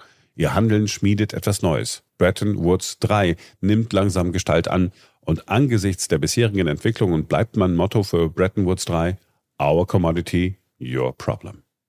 Dabei hat Posa früh die Annäherung des Iran an die OPEC und damit die Saudis erkannt, die jetzt kürzlich unter Vermittlung von China zustande gekommen ist. Der Besuch von Präsident Xi beim Kooperationsrat der arabischen Staaten des Golfes, kurz GCC, also Bahrain, Kuwait, Oman, Katar, Saudi-Arabien und den Vereinigten Arabischen Emiraten markiert die Geburt des Petro-Yuan und einen Sprung in Chinas wachsenden Zugriff auf die Öl- und Gasreserven der OPEC. Mit dem China-GCC-Gipfel kann China behaupten, nicht nur eine besondere Beziehung mit dem Pluszeichen in OPEC Plus, also Russland, aufgebaut zu haben, sondern auch mit dem Iran und allen OPEC Plus-Staaten. Er betont auch, dass beide, also Saudi-Arabien und Iran, sich um eine Mitgliedschaft in dem, was er BRICS Plus Club nennt, bemühen. Die Annäherung war alleine schon deshalb zu erwarten. Die Geburt des Petro Juan und der Zugriff Chinas auf die Öl- und Gasreserven ist so wichtig, dass Posa die Punkte im Detail durchgeht. Hier ist die wichtigste Aussage der Rede von Präsident Xi auf dem China-GCC-Gipfel.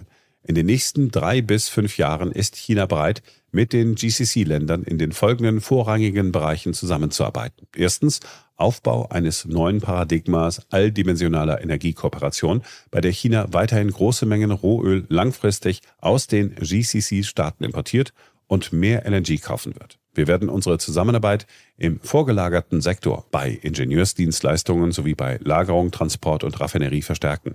Die Shanghai Petroleum and Natural Gas Exchange Plattform wird vollständig für die RMB-Abwicklung im Öl- und Gashandel genutzt und wir können eine Währungsswap-Kooperation beginnen und das MCBDC-Brückenprojekt vorantreiben. Verstanden? Nein? Dann geht es Ihnen wie mir. Deshalb gehen wir jetzt auch die Punkte nacheinander durch, wie Poser es erfreulicherweise für seine Leser auch gemacht hat. Zunächst zur wirtschaftlichen Bedeutung des Kaufs von Öl in chinesischen Renminbi. Aus marktwirtschaftlicher Sicht bedeutet dies, dass wir davon ausgehen sollten, dass in fünf Jahren Öl und Gas nicht nur in Dollar, sondern auch in Renminbi fakturiert werden und ein Teil des Öls und Gases für den Westen nicht mehr zu günstigen Preisen in Dollar verfügbar ist, weil es nach Osten fließt. Es gibt also einen zunehmenden Teil der fossilen Brennstoffe, die in Richtung China fließen. Und das dürften, wenn es dann soweit ist, nicht mal mehr jene gut finden bei uns, denen heute die Abkehr von fossilen Brennstoffen nicht schnell genug gehen kann.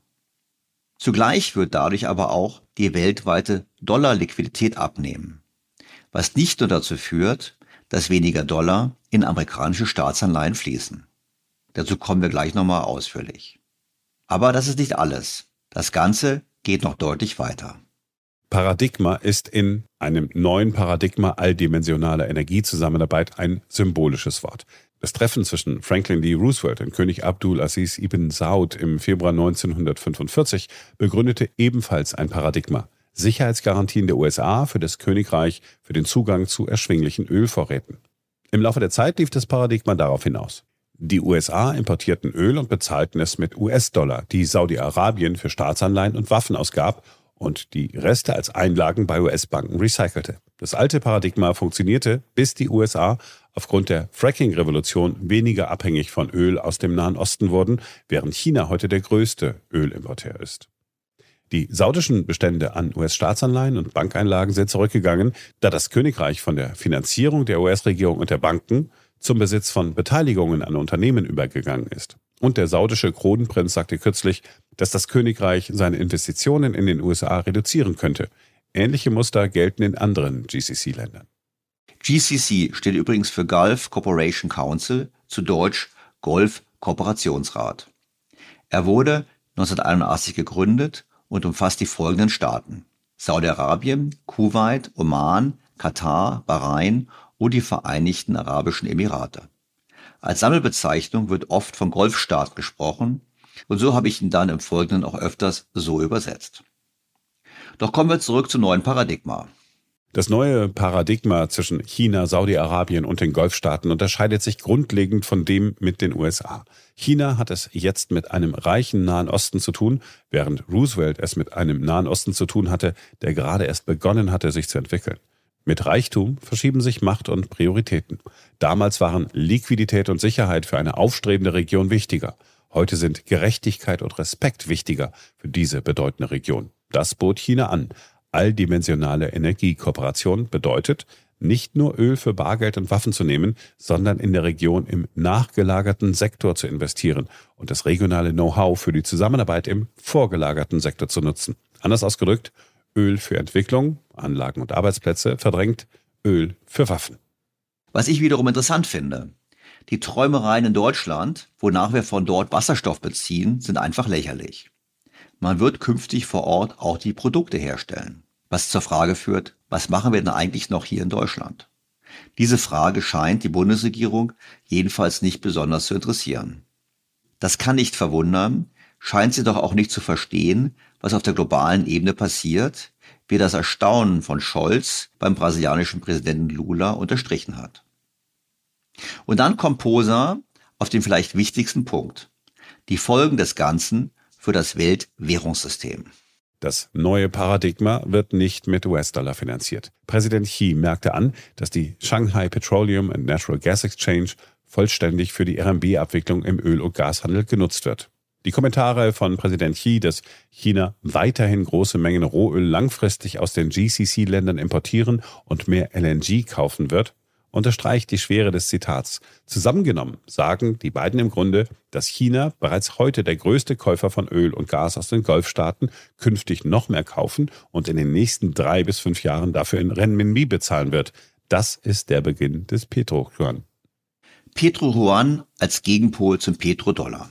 Petrodollar ist die umgangssprachliche Bezeichnung für die Deviseneinnahmen, welche die Erdöl exportierenden Länder aus dem Export von Erdöl und dessen Abrechnung in US-Dollar erzielen. Das ist im Prinzip eine Zusammensetzung aus Petro für Erdöl und eben Dollar. Die Dollarfaktorierung des Erdöls ist durchaus bedeutsam. Da die Erdöl exportierenden Länder die Dollar nicht alle zu Investitionen im eigenen Land verwenden können, fließt seit jeher ein erheblicher Anteil dieser Dollar in die USA zurück. Und das ist für die USA doppelt erfreulich. Zum einen haben sie hohe Geldschöpfungsgewinne, weil sie ja Dollar erst gedruckt haben, mit dem sie Öl kaufen. Und zum anderen führen diese Kapitalimporte aus den Ölländern zu sinkenden Zinsen und damit zu einer günstigeren Finanzierung des Staatshaushaltes. Ist das dann das gleiche mit China? Nein. China bietet den Ländern an, etwas Sinnvolles mit ihren Deviseneinnahmen anzufangen. Angesichts des Umfangs der vorrangigen Bereiche, in denen China plant, mit den GCC-Ländern zusammenzuarbeiten, dem Verkauf von sauberer Energieinfrastruktur, Big Data und Cloud Computing-Zentren, 5G- und 6G-Projekten und der Zusammenarbeit in der intelligenten Fertigung und der Weltraumforschung, gibt es viele Wege, durch die die Golfländer in der Lage sein werden, den Renminbi, den sie durch den Verkauf von Öl und Gas an China verdienen, wieder auszugeben. Das ist dann aus westlicher Sicht mehrfach schlecht. Wir haben weniger Zugriff auf Öl und Gas und können es nicht mehr in Dollar bezahlen, beziehungsweise nicht mehr so günstig wie heute.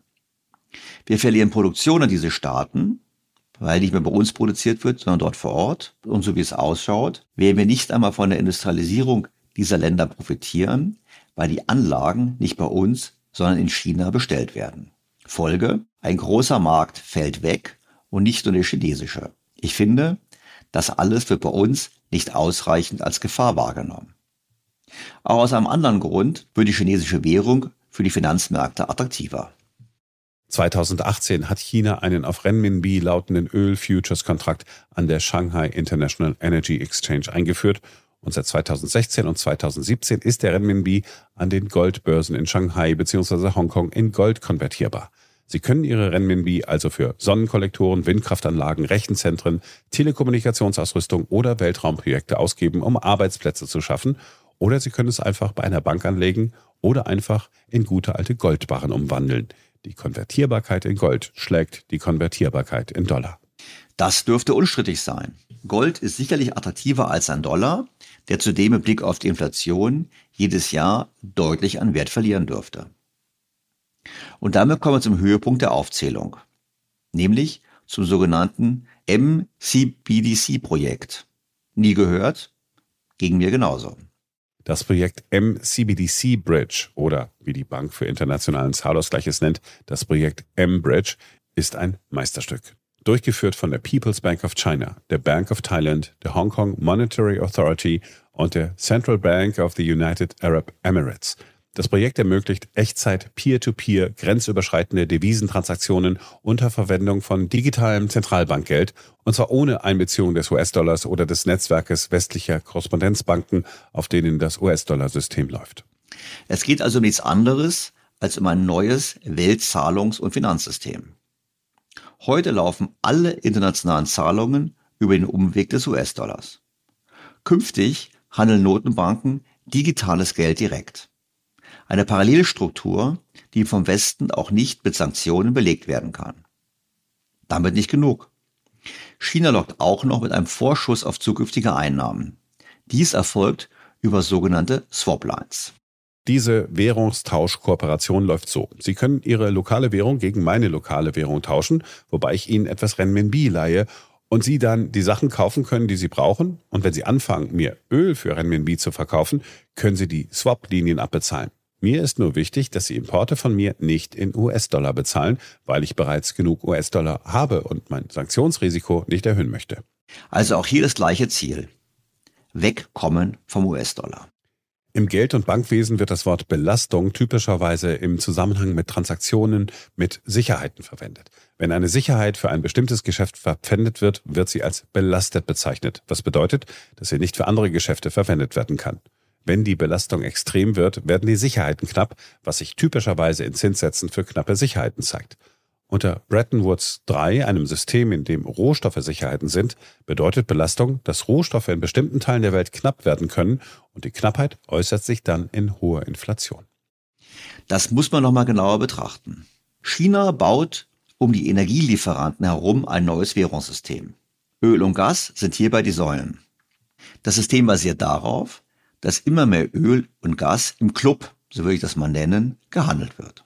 Was per Definition bedeutet, dass es für Nicht-Clubmitglieder knapper werden könnte. Posner erklärt das so. China beginnt die OPEC Plus zu dominieren. Erstens haben Russland und China ihre berühmte besondere Beziehung und seit dem Ausbruch der Feindseligkeiten in der Ukraine bekommt China russisches Öl in Renminbi zu einem sehr günstigen Preis. Wie Präsident Putin bemerkte, China verhandelt hart. Zweitens haben der Iran und China seit dem 27. März 2021 auch eine besondere Beziehung, die umfassende strategische Partnerschaft, ein 25-jähriges Abkommen, in dem sich China verpflichtet hat, 400 Milliarden Dollar in die iranische Wirtschaft zu investieren, im Austausch für eine stetige Versorgung mit iranischem Öl zu deutlich unter dem Weltmarkt liegenden Preisen. Drittens akzeptiert Venezuela seit 2019 Zahlungen für Öl in Renminbi und verkauft Öl auch mit hohen Rabatten an China. Viertens ähnelt Hieß Golfstaaten-Pitch der umfassenden strategischen Partnerschaft mit dem Iran. Investitionen in nachgelagerte petrochemische Projekte, Fertigung und Infrastruktur plus einige höherwertige Projekte für Saudi-Arabien, um Riyads Silicon Valley-Bestrebungen zu unterstützen. Da die Golfstaaten nicht sanktioniert sind, hat China keine hohen Rabatte verlangt, aber es hat eine Renminbi-Abrechnung verlangt. Der Zugriff auf die Ölreserven bedeutet erhebliche Wettbewerbsvorteile für die chinesische Wirtschaft halten wir hier für einen Moment inne. Auf Russland, den Iran und Venezuela entfallen etwa 40 Prozent der nachgewiesenen Ölreserven der Welt und jeder von ihnen verkauft derzeit Öl mit einem hohen Abschlag für Renminbi an China. Auf die Golfstaaten entfallen ebenfalls 40 Prozent der nachgewiesenen Ölreserven. Saudi-Arabien hat die Hälfte davon und die anderen GCC-Länder die andere Hälfte. Sie werden von China umworben, Renminbi für ihr Öl im Austausch für transformative Investitionen zu akzeptieren das neue Paradigma, das wir oben besprochen haben. Wenn das nicht die Spielregeln verändert, dann weiß ich es nicht. Das sind massive Vorteile, vor allem mit Blick auf die EU, die die Augen vor der Realität völlig verschließt, beziehungsweise nicht im entferntesten daran denkt, die richtigen Schlüsse aus der Situation zu ziehen. Poisson bringt es so auf den Punkt.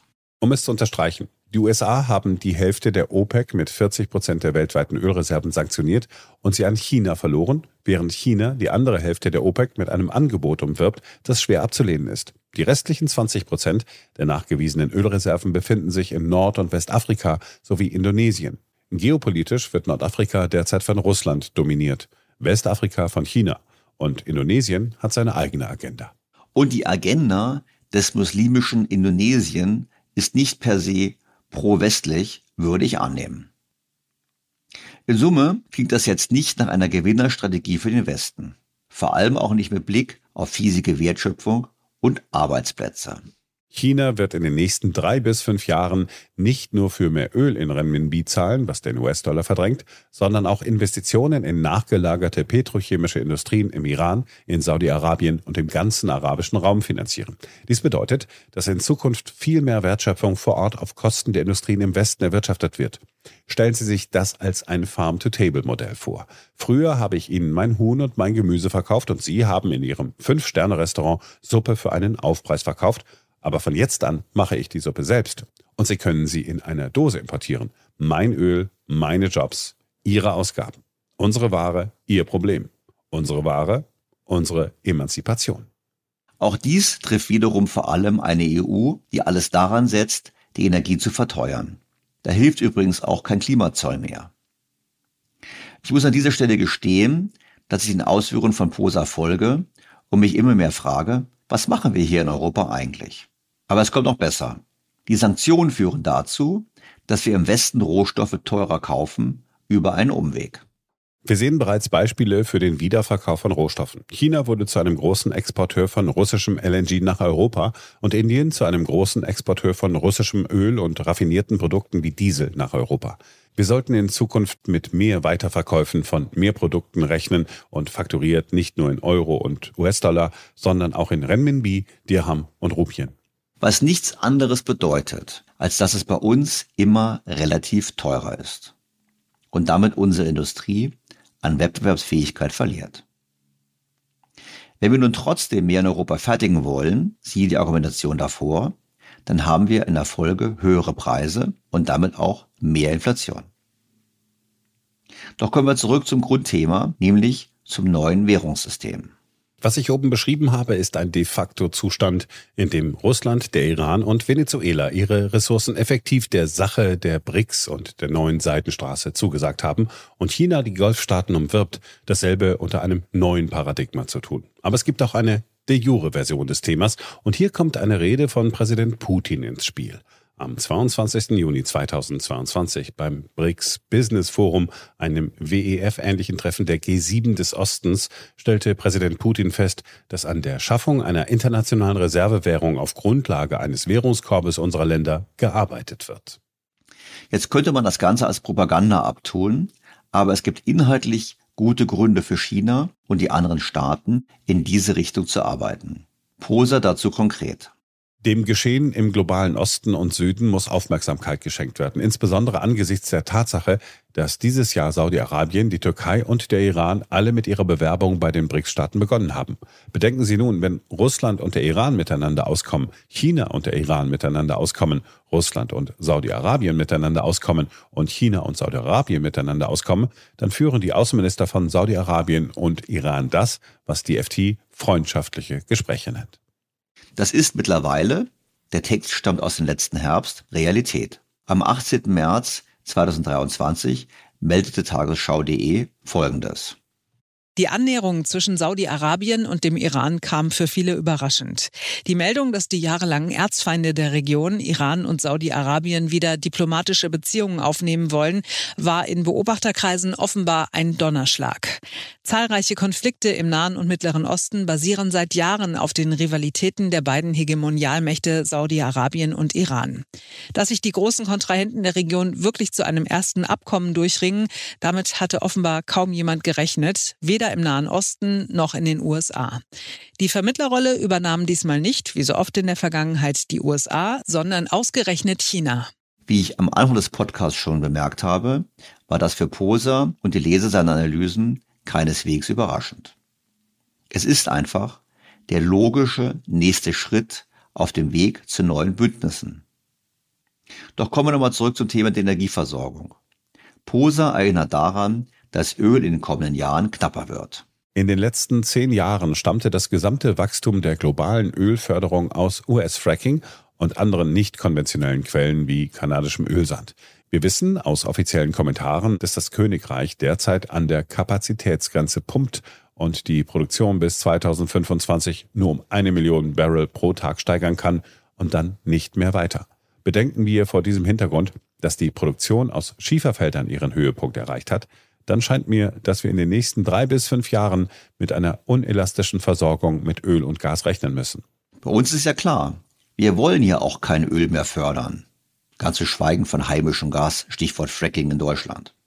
Die Folge muss sein, dass das Angebot stagniert bzw. schrumpft. Und was passiert bei diesem knappen Angebot? POSA sagt nun das Offensichtliche. Erstens, China erhält einen größeren Anteil mit Rabatt, fakturiert in Renminbi. Zweitens, China wird mehr nachgelagerte Produkte mit einer größeren Spanne exportieren. Und drittens, China wird mehr Unternehmen wie BASF mit ermäßigten Energierechnungen anlocken. Viertens, der Iran wird mit chinesischem Kapital auch mehr nachgelagerte Exporte tätigen. Und fünftens, Golfstaaten mit chinesischem Kapital, Dito, höchstwahrscheinlich für Renminbi. Das neue Paradigma, wie ich es sehe, geht mit einem Thema der Emanzipation einher. Sowohl sanktionierte als auch nicht sanktionierte Mitglieder der OPEC werden mit chinesischem Kapital das Farm-to-Table-Modell übernehmen, indem sie nicht nur Öl verkaufen, sondern auch mehr davon raffinieren und zu petrochemischen Produkten mit hoher Wertschöpfung verarbeiten.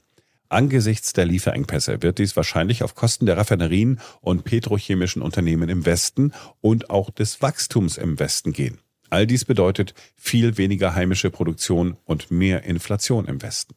Als Antwort darauf bräuchte man eine Strategie. Aber der Vorteil ist hier auf chinesischer Seite. Langfristiges und strategisches Denken scheint unseren Politikern nicht zu liegen.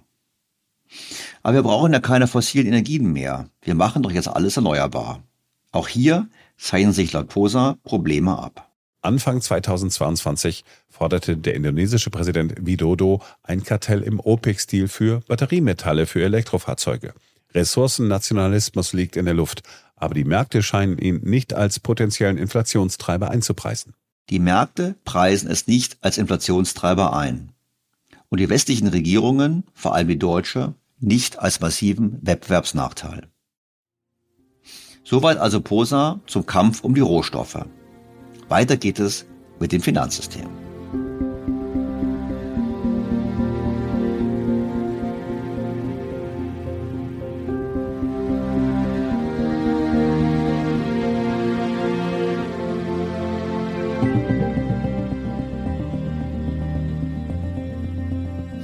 Das war ja gerade schon vermischt zwischen Rohstoffen und Finanzsystemen, aber wie gesagt, ich halte mich an die Logik seiner Papiere, an die Struktur seiner Papiere, die naturgemäß etwas redundant sind und ein bisschen Redundanz kann ich deshalb auch im Podcast nicht vermeiden. Kommen wir also zum Papier Krieg und Währungsstaatskunst. Um es gleich vorwegzunehmen, wahre Staatskunst sieht Posa im Westen bei dem Thema nicht. Zwei Generationen lang mussten wir geopolitische Risiken nicht berücksichtigen. Seit dem Ende des Zweiten Weltkrieges war der einzige Großmachtkonflikt, mit dem sich Investoren wirklich auseinandersetzen mussten, der Kalte Krieg. Und seit dem Ende des Kalten Krieges erlebte die Welt einen unipolaren Moment. Die USA waren der unbestrittene Hegemon, die Globalisierung war die Wirtschaftsordnung und der US-Dollar war die Währung der Wahl. Aber heute hat die Geopolitik wieder ihr hässliches Haupt erhoben. Zum ersten Mal seit dem Zweiten Weltkrieg gibt es einen gewaltigen Herausforderer der bestehenden Weltordnung und zum ersten Mal in ihrer Geschichte stehen die USA einem wirtschaftlich gleichwertigen oder durch einige Maßnahmen bereits überlegenen Gegner gegenüber. Der sich auch entsprechend äußert. So schrieb der Economist kürzlich über den chinesischen Präsidenten Xi. Xi glaubt an den unaufhaltsamen Niedergang der von Amerika geführten Weltordnung mit ihrem erklärten Fokus auf Regeln und Menschenrechte. Er zielt darauf ab, es in ein transaktionaleres System von Geschäften zwischen Großmächten zu verwandeln. Unterschätzen wir nicht die Gefahren dieser Vision oder ihre weltweite Anziehungskraft. Und diese weltweite Anziehungskraft beschreibt Pose an seiner Analyse deutlich. Eine Welt, zwei Systeme. Wir sollten aufhören, so zu tun, als würde dies nichts für den US-Dollar oder die Nachfrage nach Staatsanleihen bedeuten. Wenn die Welt von unipolar zu multipolar geht, wenn die Welt allmählich von einer Welt ein System zu einer Welt zwei Systemen abdriftet und wenn sich die G20 scheinbar in die G7 plus Australien, BRICS plus und die Blockfreien aufspaltet, ist es unmöglich, dass diese Spaltung das internationale Währungssystem nicht beeinflussen wird. Und die Spaltung ist besonders grundlegend. Darum wiederholen wir das nochmals. Die G20 spalten sich faktisch auf. Aus den G20 werden G7 plus Australien gleich acht Länder auf der einen Seite und BRICS plus Neubewerber plus thematisch Gleichgestellte gleich elf Länder auf der anderen Seite. Acht plus elf gleich 19. Das verbleibende Mitglied, die Europäische Union, ist vielleicht am unmittelbarsten von dieser globalen Spaltung betroffen. Ja, die EU ist besonders getroffen, weil die EU von beiden Seiten abhängig ist. Absatzmärkte auf der einen Seite, Sicherheit auf der anderen Seite. Bei den wichtigen Zukunftsthemen kann sie nicht mitspielen oder will nicht mitspielen. Und zugleich wird die EU geführt von Politikern, die überwiegend die Dramatik des Umbruchs nicht erkennen können oder wollen. Und dann kommt Posa zur Weltkarte. Der frühere Sicherheitsberater von US-Präsident Jimmy Carter, Brzezinski, hat in seinem klassischen außenpolitischen Buch The Grand Chessboard ausdrücklich auf die Bedeutung von Eurasien, also den europäisch-asiatischen Kontinent, hingewiesen. Posa zitiert ihn. Wie die USA Eurasien handhaben, ist entscheidend. Eurasien ist der größte Kontinent der Erde und liegt geopolitisch axial. Eine Macht, die Eurasien beherrscht, würde zwei der drei fortschrittlichsten und wirtschaftlich produktivsten Regionen der Welt kontrollieren. Ein bloßer Blick auf die Karte deutet auch darauf hin, dass die Kontrolle über Eurasien fast automatisch die Unterordnung Afrikas nach sich ziehen würde, wodurch die westliche Hemisphäre und Ozeanien geopolitisch peripher von Eurasien werden würden. Eurasien ist somit das Schachbrett, auf dem der Kampf um die globale Vormachtstellung ausgetragen wird. Und das ist genau das, was derzeit nach Auffassung Posas relevant wird.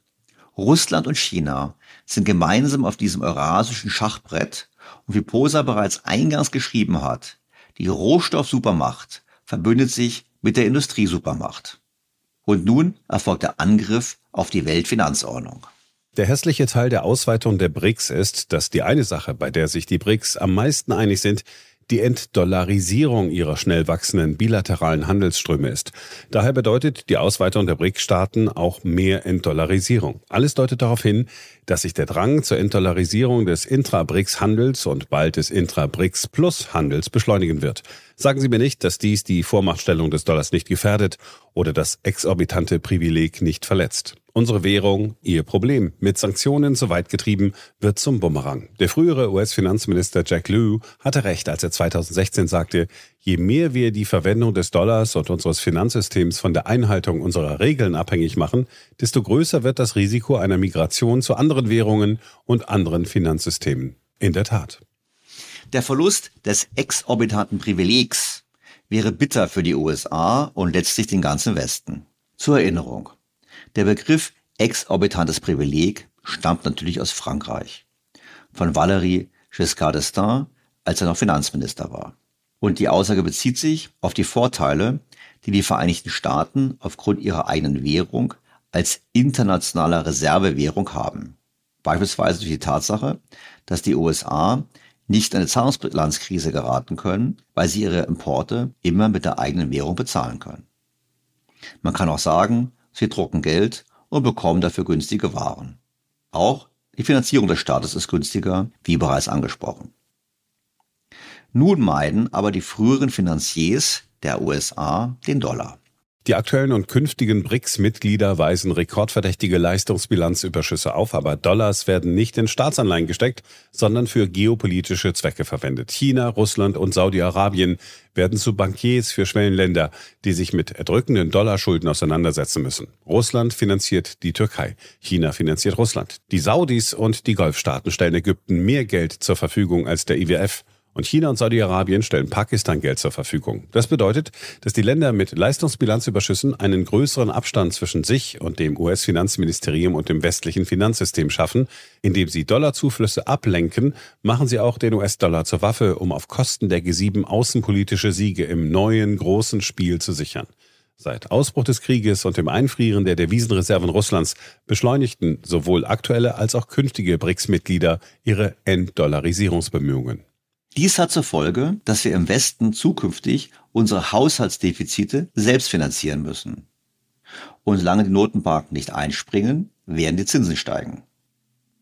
Natürlich kann man dem entgegenhalten, dass mit der Kreditvergabe für China auch nicht immer so gut läuft. So meldete das Kiel Institut für Weltwirtschaft dieser Tage Folgendes. Immer mehr Schwellen- und Entwicklungsländer, die von China für den Bau von Infrastruktur im Rahmen der neuen Seidenstraße Kredite aufgenommen haben, können diese nicht mehr planmäßig bedienen. Laut Studie sind mittlerweile 60 Prozent aller chinesischen Auslandskredite von einem Zahlungsausfall bedroht.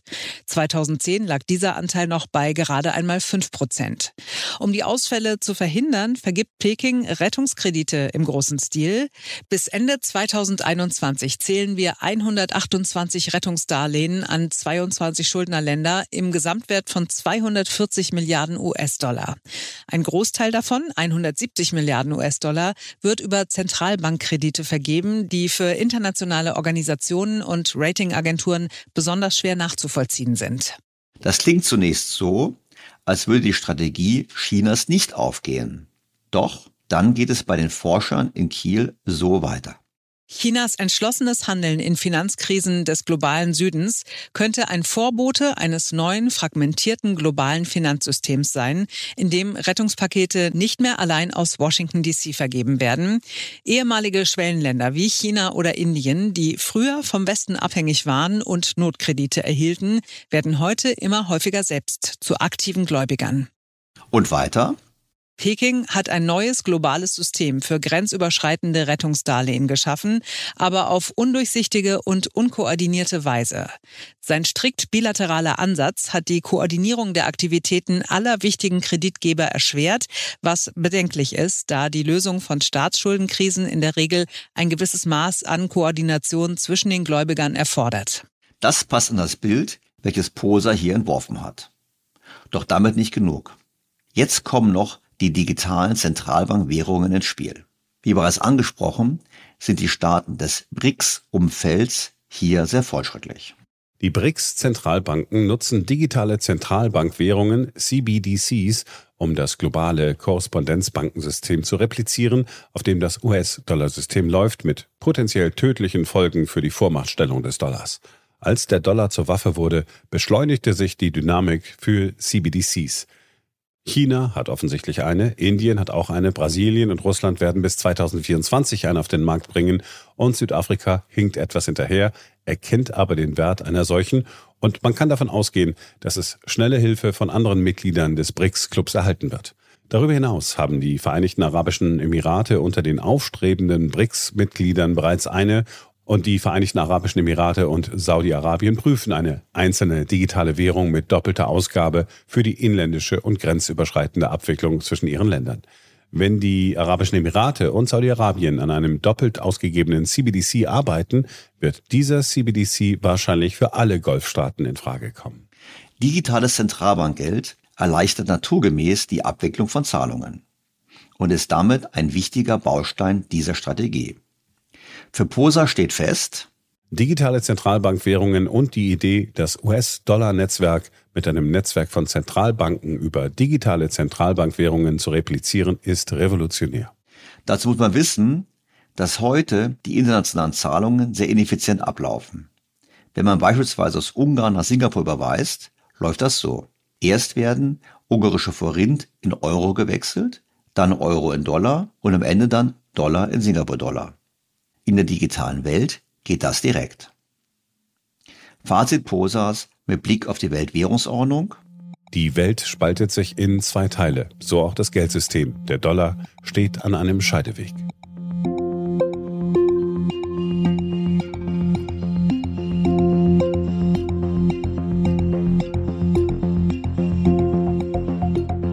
Was uns zum letzten Teil seiner Ausführungen bringt.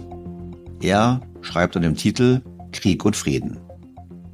Geschrieben im Januar 2023 begann er mit einer Standortbestimmung, die wir als Zusammenfassung des bisher Gesagten verwenden können. 2022 brachte uns die Finanzblockade der G7 gegen Russland, die Energieblockade Russlands, die Technologieblockade der USA gegen China, Chinas Seeblockade Taiwans, die Blockade der USA gegen den Elektroautosektor der EU mit dem Inflation Reduction Act und Chinas Zangenbewegung um die gesamte OPEC Plus mit dem wachsenden Trend, Öl- und Gasverkäufe in Renminbi abzurechnen.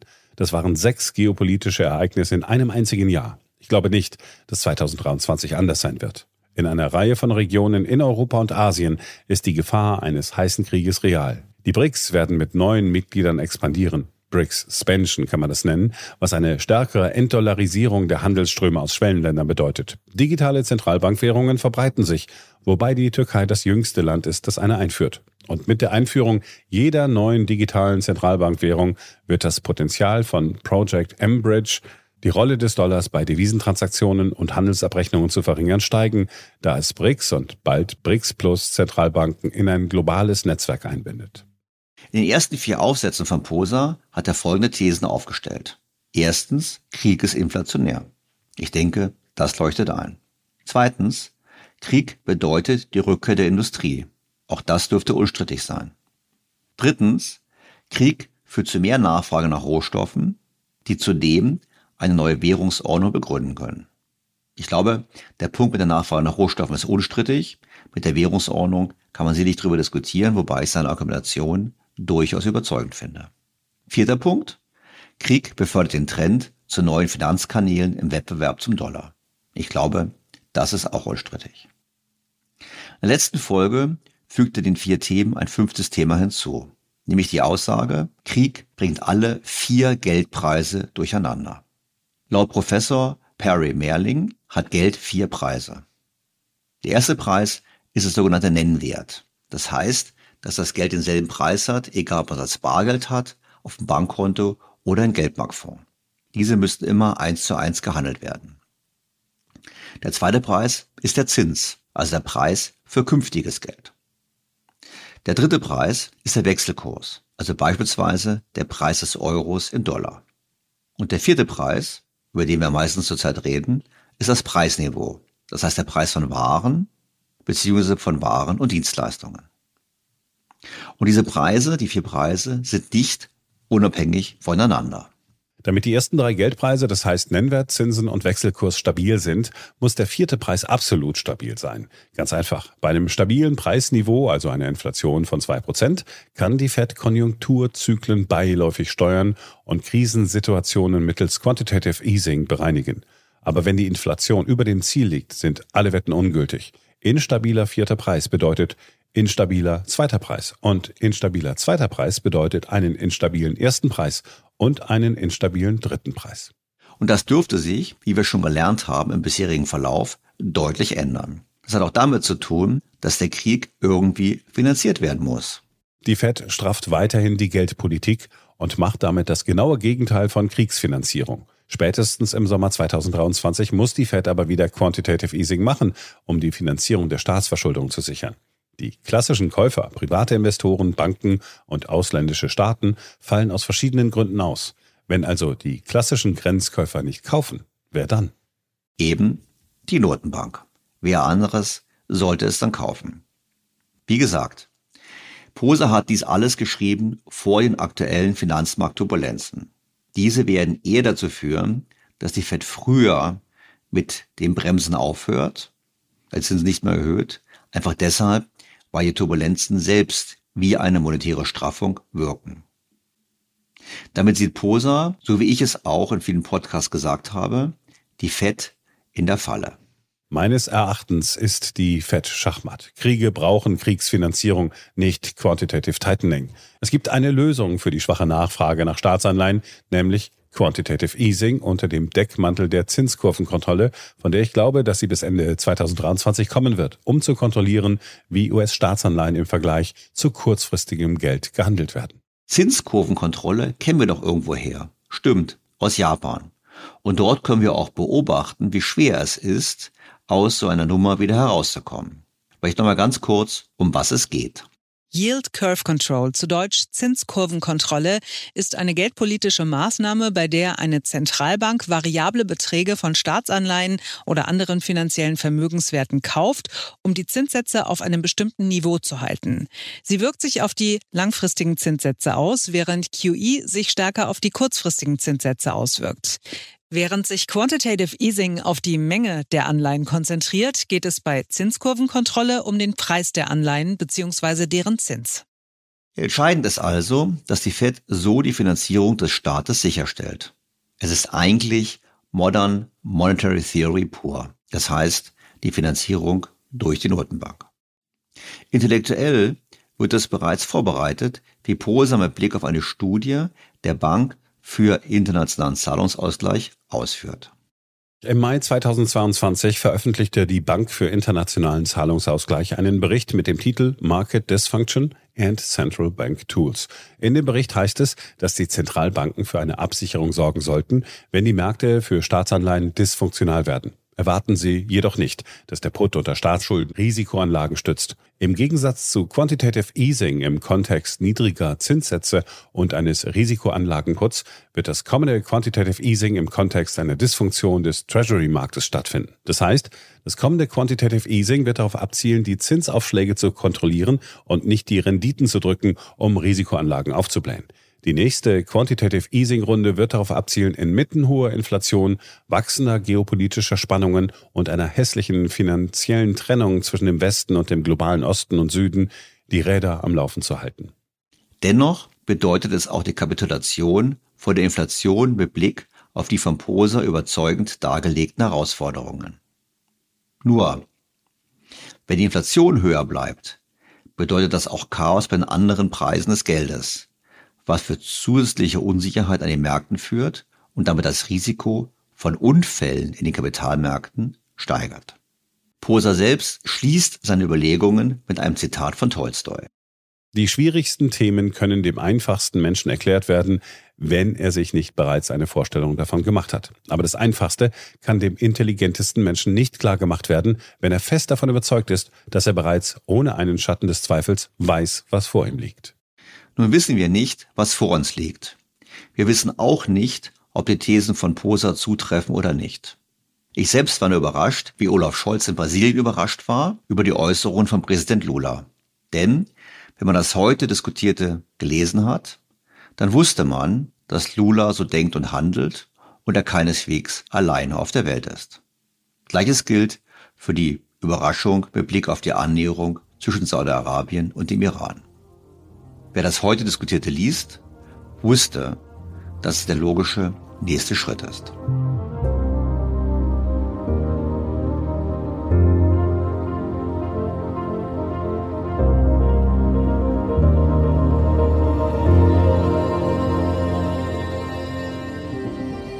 Was ist meine Schlussfolgerung? Nun, die Inflation bleibt länger, als man denkt. Die Zinsen dürften länger höher bleiben, als man vielen erwartet. Und wir haben eine wirkliche Zeitenwende mit der Notwendigkeit deutlich höherer Investitionen, mehr Kapitalnachfrage und damit auch strukturell höheren Zinsen. Die Notenbanken werden intervenieren müssen, um die Staatsfinanzierung zu sichern. Aber das Ganze führt eben, wie schon angesprochen, zur Achillesferse des Westens. Wir wissen, die Verschuldung und die Vermögenspreise befinden sich nach Jahrzehnten der Politik des billigen Geldes auf Rekordniveau. Die Turbulenz an den Finanzmärkten letzten Wochen geben nur einen Vorgeschmack auf das, was uns in den kommenden Jahren noch bevorsteht. Und wie gesagt, müssen die Notenbanken intervenieren, um die Finanzmarktstabilität zu sichern, im Klartext Pleiten zu verhindern, dürfte das die Inflation zusätzlich befeuern. Posa hat Lenin zitiert, der gesagt haben soll, dass der beste Weg, das kapitalistische System zu destabilisieren wäre, die Währung zu entwerten. Gut möglich, das wäre meine Befürchtung, dass China und Co. sich daran erinnern und genau hier ansetzen.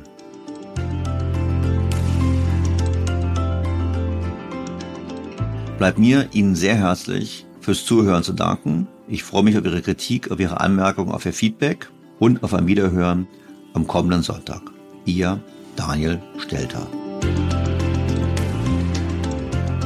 BTO Beyond the Obvious 2.0 featured bei Handelsblatt.